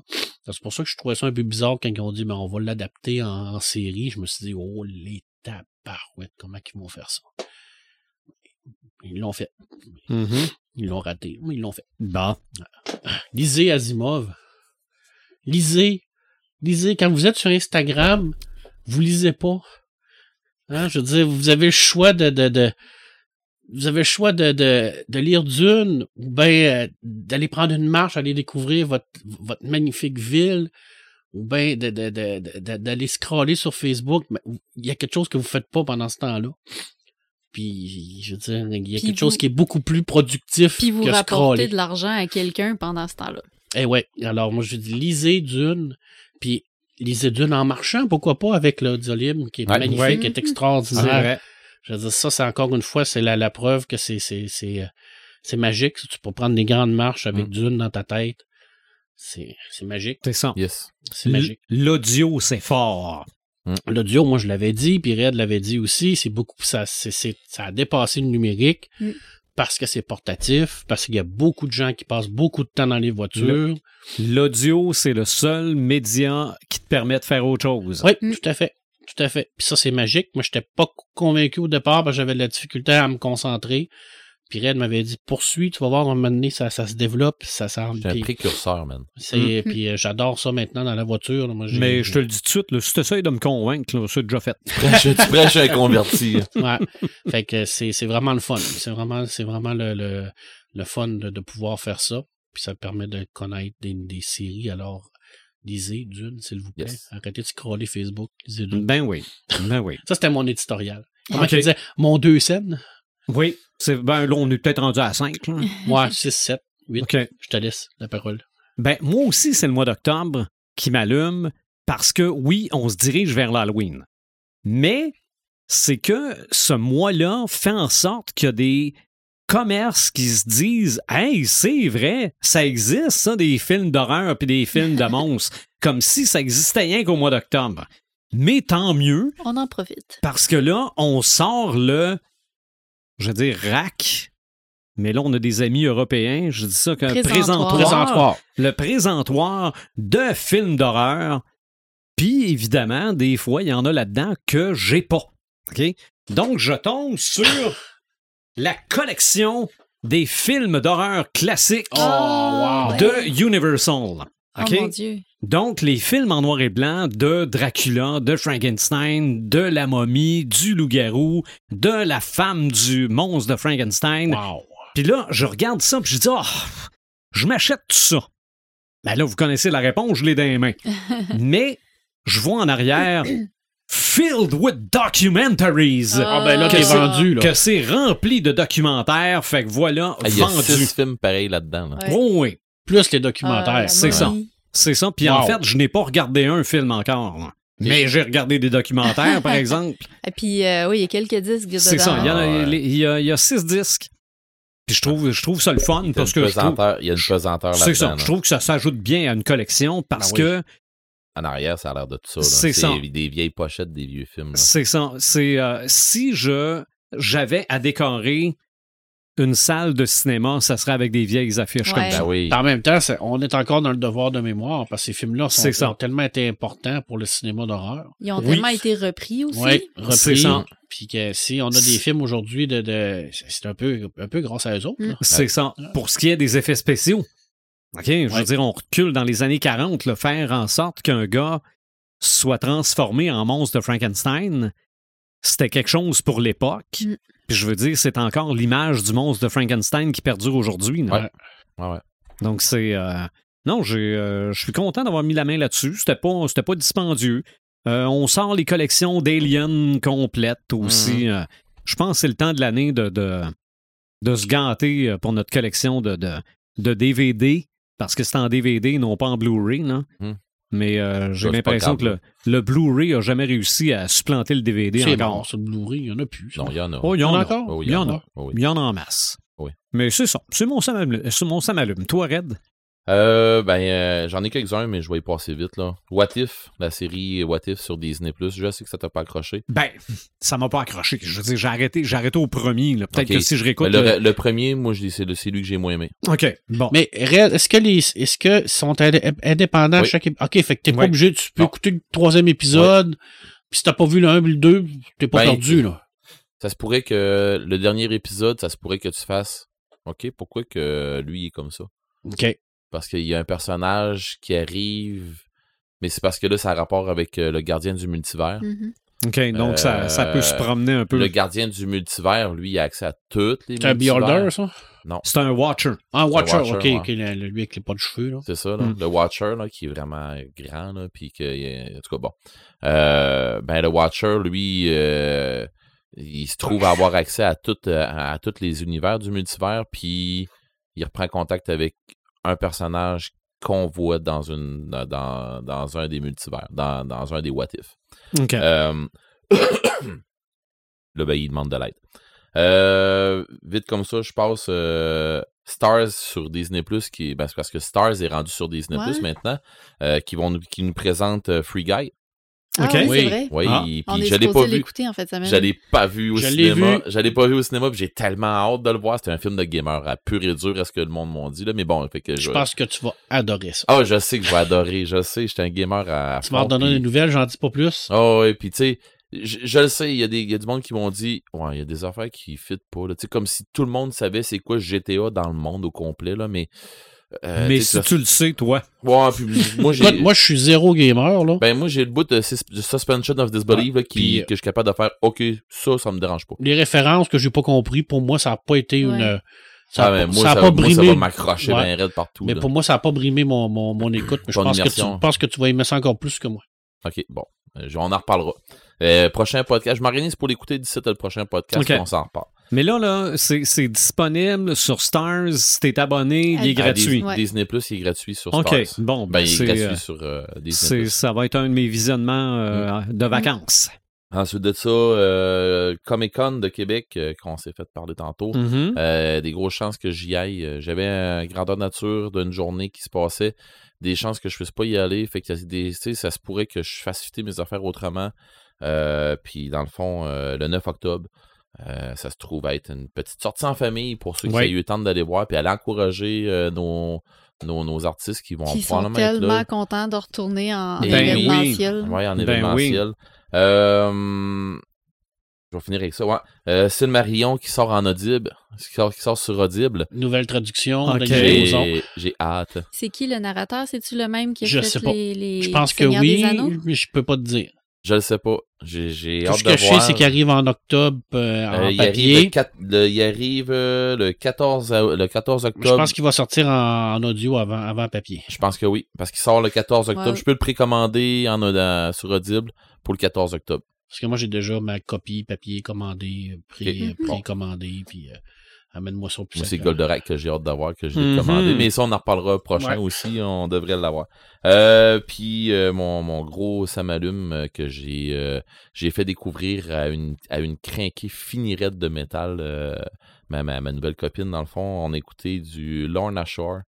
Euh, moi, je connaissais déjà le groupe, mais euh, j'avais accroché sur une toune. Je vous dis, quand j'avais j'avais mis une compile de, métal, mais tu sais, du métal style euh, un, peu folk, puis des affaires comme ça que j'écoutais, puis ça, ça a sorti out of nowhere. J'étais en train de gamer dans le temps qu'on qu'on gamait sur Roll20 avec ma gang de chum. Assez que je me souviens d'avoir dit au gars, ça sera pas long, je reviens. Je me suis mis sur mute, j'ai déplugué mon casque, j'ai j'ai écouté ça. J'ai arrêté tout.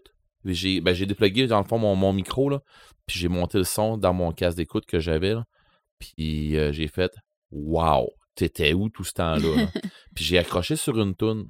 Puis ma blonde, elle, elle vient d'accrocher sur la même toune. C'est Immortal de Lorna Shore. Euh, on l'écoutait. euh, hier, on est allé faire une, on est allé se promener. On est parti de chez elle, ici, euh, proche du, du studio. Puis on est redescendu chez moi. Puis en y allant, on a écouté beaucoup de, de, de tunes. Ben, pas beaucoup de tunes, mais on a écouté quelques tunes. Mais en revenant, parce qu'on avait écouté plusieurs fois dans la soirée, mais en revenant en auto, parce que j'avais un pas pire système de son dans mon auto, Ah, tiens donc. on a monté le son un peu, puis euh, Immortal a joué euh, trois ou quatre fois. Fait que c'est ça. Fait que euh, j'ai j'ai créé un monstre. Bon. Non, ben tu sais, je veux dire, euh, c'était un groupe que j'avais j'avais découvert avec une tune, puis que j'avais comme mis ça, pas en stand-by, mais tu sais, comme, ok, j'ai- j'aime beaucoup cette tune-là, puis à un moment donné, ben j'ai écouté euh, Into the Hellfire, puis là, ben j'ai fait, wow, il y a tellement de la technique. Ok, il y a du monde qui vont dire, ok, on dirait que le gars vient d'emballer un micro, là, mais c'est pas ça tout. Il y a tellement de technique vocale là-dedans, puis la technique musicale qu'il y a en arrière de ça, c'est c'est fou, là. C'est fou, là. Si- S'il y a du monde qui me disent, euh, c'est rien de la cochonnerie, c'est parce que t'as pas bien écouté. C'est un groupe américain, ça? Je sais pas si c'est américain, mais ça, j'ai envie de te dire oui. J'ai envie de te dire oui, mais je suis pas certain du tout. OK. Mais tu sais que c'est ça qui crée les tueurs en série, Red. Tout à fait. OK. C'est pas Goldorak, ça? Aussi, hein, mais, mais c'est ça. Si t'écoutes du heavy metal, ben, OK. Imagine-toi Heavy Metal dans le Goldorak.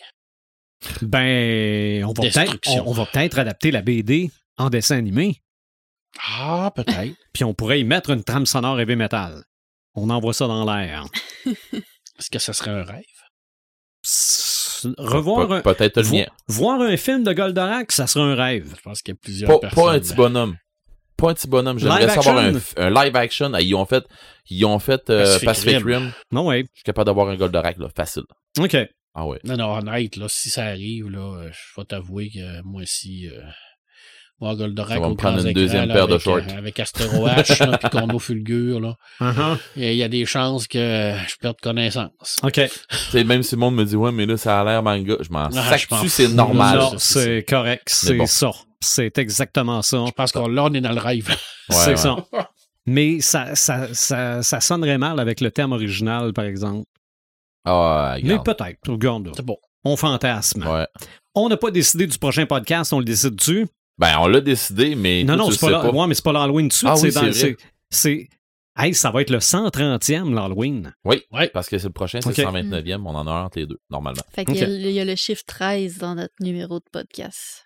Cent- Ah, ben Ouf. oui, 130, notre postcard d'Halloween. Tabarouette. Ouf. Coïncidence. Ben là, Ouais. on a-tu parlé du chiffre 13? Hey, non! Ça? Non, non, mais c'était ça le thème? Non, là? mais Parce on, que là, on en reparlera. parce mais que là, je suis en train de me dire, là, ça, là, ça, je me Non. rappelais pas de ça, pas Non, non, non, non. non, non, non, non, non. OK. É- Eric, il dit qu'on avait décidé, mais on avait une ou deux idées. Bon, là, on n'a pas décidé, mais on a poussé fort sur un sale temps. En tout cas, toi Mais- et moi, on a poussé fort sur un Mais sale c'est temps. vrai Mais- que 130, c'est 10 fois, c'est 10 fois le chiffre 13. là. Ouh. C'est quelque chose. Mais on n'est n'a pas pas, rendu à décidé. 10 ans. On n'est pas rendu au 129e encore, là, par exemple. là. On a-tu Bon. une idée? Euh, ça dépend. Est-ce que vous voulez faire une préparation euh, Halloween, une préparation horreur? Vu qu'on est dans le mois d'octobre, on pourrait faire ça sur les euh, objets maléfiques. OK. Ouais. Moi, Oui. j'aime, moi, j'aime beaucoup, là. Moi, Bon. j'ai j'ai la réplique d'un cube maléfique, moi, ici. Ah, ah. Et l'équipe de? Qui est très, très cube de? De, de, des- de, de, de- de- des Cénobites. Un morceau de robot. Fort. Qui a été créé par qui?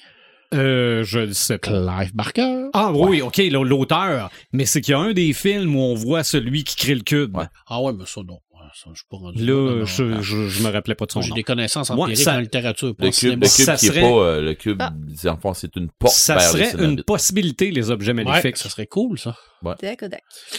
Bon, ben, on vient de Voilà, comme Puis ça. notre Halloween, ça serait quoi? Ah, on va en discuter ça, hors d'onde. On en parlera à Parce la qu'on fin a du quelques prochain. options. À la fin, à la fin de l'épisode 139, Ouais. euh, 129, On on, parlera du On 130. va être décidé rendu là. Oui. Donc, suivez-nous sur notre page Facebook, sur les différentes plateformes de streaming et aussi sur YouTube grâce à Dr. Fond. On se retrouve à l'épisode 130. Cranky. Salut!